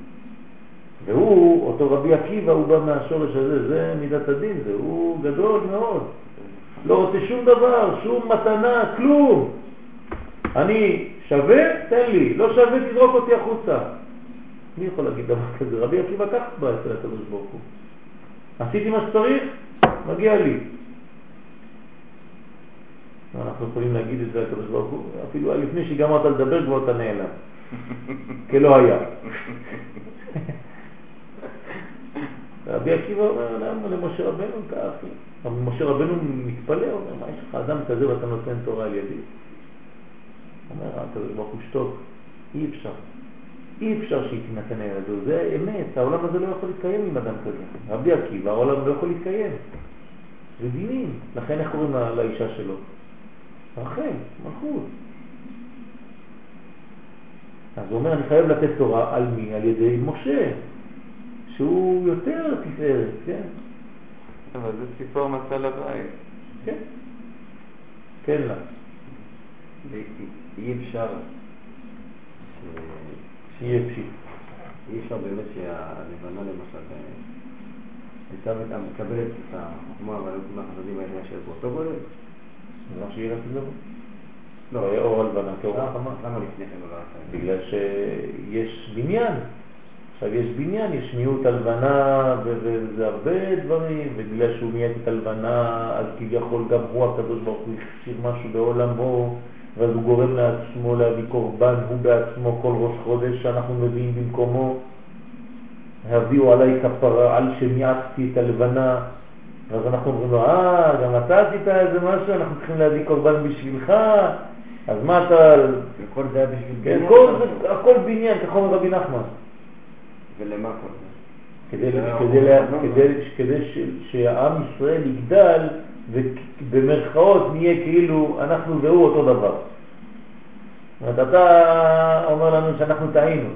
גם אתה עשית משהו, הנה אימצת את הירח, אנחנו, אתה אומר לנו להביא קורבן בשבילך. אז בוא נתפשר, בוא נעשה משהו כן באמצע. תן לנו לעבוד ובעזרת השם נבנה משהו. רק חסיד יכול להגיד דבר כזה. הם לא מפחדים מכלום. שהמסך שבחזה דזה מעתה, כן? המסך, יש בחזה של זה המסך, שהוא ממעט, כן? עד שלט לה מגרמה ולא מדי. זאת אומרת שעד שיש מיעוט שכבר היא לא, היא לא קיימת בפני עצמה. היא מרגישה שמיעטו אותה, המעיטו אותה, הורידו אותה למדרגה נמוכה יותר. בגלל שהמסך חוסם? כן. הוא בעצם מוריד ממנה את הדין. את האור. כן, את, הבניין הזה ש, ש, שהיה עד כאן כמו רק דין, בלי חסדים. ממעט את, את החוכמה בעצם. זה מה שזה עושה. והכל היא מקבלת מזה. זאת אומרת, עכשיו היא לא תקבל מאימה, אלא דרך המסך שלו. זאת אומרת, שהוא מה הוא? לא, הוא מה? הוא לא. לא, הוא מה שהיה חסר בהתחלה בשבילה. חסדים. בהתחלה כשהיא קיבלה מלמעלה היה חסר לה חסדים, אז מה עכשיו היא צריכה לקבל ממי? מזה שהוא חסדים. זאת אומרת שעכשיו התיקון נעשה, כי במקום להעביר את האור ישירות בלי מידות, עכשיו מעבירים דרכו, זה כאילו נכנס בתוך מערכת של מידות, כן, יש משהו כזה באוטו, לא? במקום להעביר ישר, מעבירים משם, שם זה עושה איזה משהו, וזה מעביר יותר, כן, בנוי. יש משהו כזה? מה זה? יופי. איך קוראים לזה? דיפרנציאל. הנה. אז מה זה דיפרנציאל? יש לו ימין, שמאל, אמצע. כן, מעביר? הנה, זה. מעביר? הגיר שלך מקדימה, והגלגלים האחוריים מניעים. יש מאחור הביצה. התנועה עוברת לתוך הביצה, ומהביצה זה עובר לגלגלים. אי אפשר לעבור ישר. זה, זה דיפרנציה, יש ימין, שמאל ואמצע, ג' קווים. אתה רואה? שלוש אחד. כן. אחד באמצע ושניים ימין ושמאל. הבנת מה זה בניין? אבל תחת זה, היא נבנית במוחים גדולים מחוכמה וחסדים, עד שהיא בזיווג פנים בפנים עם זה. אמנם אין ההיעדר ברוחניות, זה הכלל שהתחלנו איתו, ואף על פי שנטמעתה וחזרה אחר המיעוט לבחינת פנים בפנים, כן, כי המיעוט גרם לה לחזור פנים בפנים, כי בהתחלה למה היא אחור באחור? כי היא לא קיבלה ממנו כלום. היא לא צריכה אותו בכלל. צריכה אותך, אני מקבלת, אני הולכת לעבוד לבד, יש לי כסף מעצמי. זה מה שאנשים אומרות לך היום. אתה מבלבל לי את המוח. מה, אני צריכה פנים בפנים? אז לפני מאה שנה האישה הייתה ככה עם בעלה חמודה, עושה לו כל מיני נננננקי, למה? היה נותן לה קצת משהו. היא אומרת לה, תשמור את הכסף שלך, אני עובדת לבד, אני מרוויחה יותר ממך אפילו, מה? ההוא מסכן בוכה בבית, אפילו נהיה אישה. מתחילים לצמוח לו אפילו זה. והיא נהיית הבעל. הכל הפוך, הפכנו את הסדרים. אז עכשיו היא פנים בפנים, למה? היא מקבלת דרכו, היא יודעת להיכנע ולהיות תחת חסותו. אישה שלא יודעת להיות תחת חסותו ובעלה הוא, לא, הוא כבר לא בעלה אלא היא בעלה, אז בעיה. אז בגלל שהיא תחת חסותו, אז היא מקבלת פנים לפנים. אז הם לא ברוגז, יש איש בניין אמיתי. לא נתבלל, לא נתבטל בה משום זה המוחין שמלפני המיעוט. כי אם לא היה מתבטל הכל. אלא המוחין שמלפני המיעוט להיות הערתם מצומצמת, הם מכונים מוחין באחוריים. למה מצומצמת? הערתם לפני. למה? זה, לא, מצומצם? כי לא יכלה להעיר אלא... נכון, למה היא לא יכלה להעיר? לא, חסדים. כי לא היה חסדים, עוד פעם. אור בלי חסדים זה אור שלא יכול להאיר. בסדר? אז הוא תקוע, זה נקרא מצומצם. אז זה נקרא אור באחוריים. והוא סוד מצה, זה הסוד של המצה. אתה מבין מה זה מצה? איזה מנגנון? עד עכשיו היית אוכל סתם, מצה מזה, מצה מגוש קטיף, מצה מזה, עכשיו תבין מה זה מצה. זה האור שאימא, כן, ש, שמלכות הייתה מקבלת מאימא, בלי לעבור דרך זה, ולכן היא לא הייתה צריך לקבל ממנו, ואז האור שלה היה בצמצום, ובגלל שהאור שלה היה בצמצום, אז המעיטו אותה כדי שיעבור האור דרכו וייתן לה, ואז האור כבר לא בצמצום אלא יכול להאיר, והאור כשהוא בצמצום אז הוא נקרא מיעוט ונקרא אור באחוריים, מוחים באחוריים, וזה סוד המצה. הנקראת לחם עוני. בגלל שהמוחים שלה הם קטנים, היא לא יכולה להעיר, אז זה לחם עוני. והמוחים שלאחר המיעוט, עכשיו התיקון הגיע, עושים דיפרנציה, איך אתה אומר? כן, דיפרנציה, אז נקראים מוחים דפנים. אה, פתאום אתה מתחיל, הגלגלים זזים.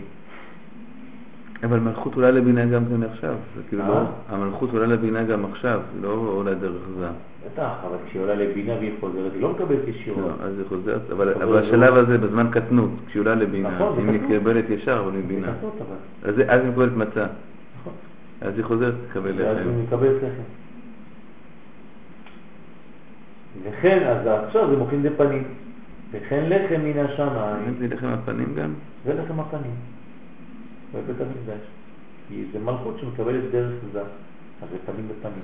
היא כבר צריכה אותו, היא מקבלת ממנו, אז הם פנים בפנים, הם לא ברוגז. לא אחור באחור. אז למה פנימית לכם אחור ואחור? כדי שיראה רק פנים.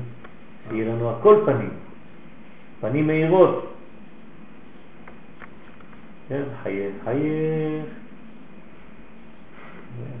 מה זה אחרי רבי נחמן אומר חייך חייך, ושמח בכל. מטעם שמוחין אלו מקבלים מזה שנקרא שמיים. עכשיו הכל עובר דרך זה, דרך הדיפרנציה הזאת. וכן הם מבחנים שיש בהם חמץ, שפירושם דינים. מחמת המיעוט שנתמעתה שירדה מחזה ולמטה דזה. שהדינים הנמצאים בנקודת החזה דזה הוא סוד חמץ. כן, כן. אבל החמץ הזה מתתקן עד שנהפך להיות קדושה ורחמים. זה לא חמץ מקולקל, זה הופך להיות קדושה ורחמים כי יש לו תיקון. כי נגלה שזולת המיעוט והדינים האלו הייתה המלכות נשארת בלחם עוני. אם לא היה כל המעבר הזה, דרך זה, הכל היה עוני. ולא היית מקבל את מוחים הגדולים בפנים ופנים לעולם, תמיד היה מוחים לאחוריים.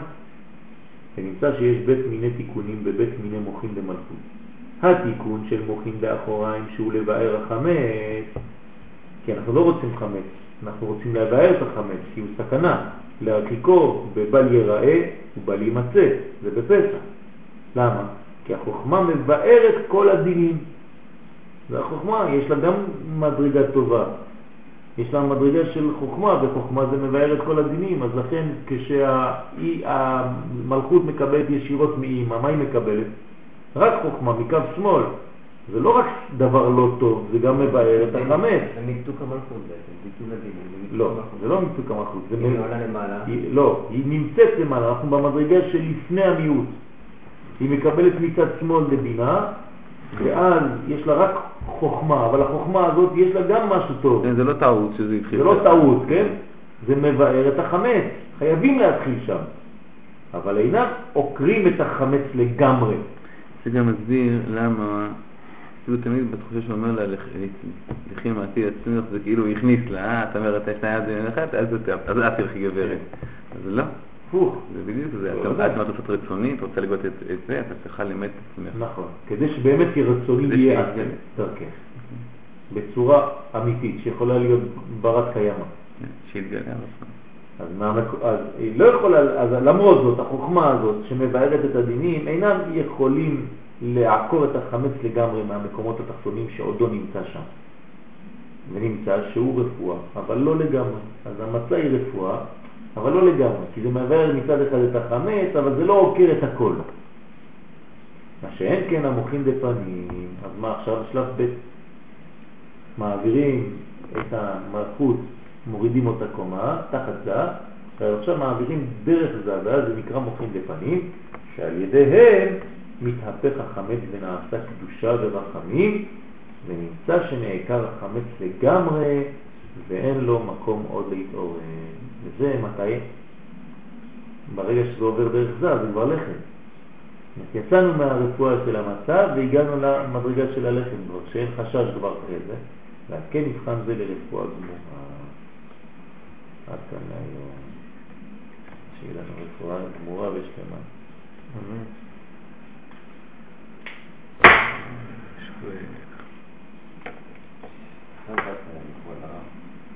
בכבוד. יואל, שברך אבותינו אברהם, יצחק ויעקב, משה אהרון יוסף ודוד, שרה רבקה רחל ולאה, שתברך את ילדינו, בנינו ובנותינו, שיהיו קרובים אליך, שמחים, שלמים, מידות טובות, מדרגות טובות, מוחים דגדלוס, בכלים ראויים לקבל את המוחים, שלא יהיו עם אורות גדולים וכלים קטנים, אלא שיהיו מאוזנים בין האורות לבין הכלים, בריאים ושלמים, ושיהיה לנו נחת מהם, שיגדלו תמיד בכיוון הנכון, קרובים אליך הקדוש ברוך הוא, בדרך הישר, עם מידות טובות, עם דרך ארץ, עם חוכמה מלובשת בחסדים, ושתיתן לנו מהם נחת גדולה, ושנראה מהם פירות טובים, ושנזכה לחתן אותם בימי הנעורים עם הזיווגים המתאימים להם ממש. ובעזרת השם ביחד נראה ונשמח בשמחת גאולתנו השלמה במהרה בימינו אמן ואמן. אה,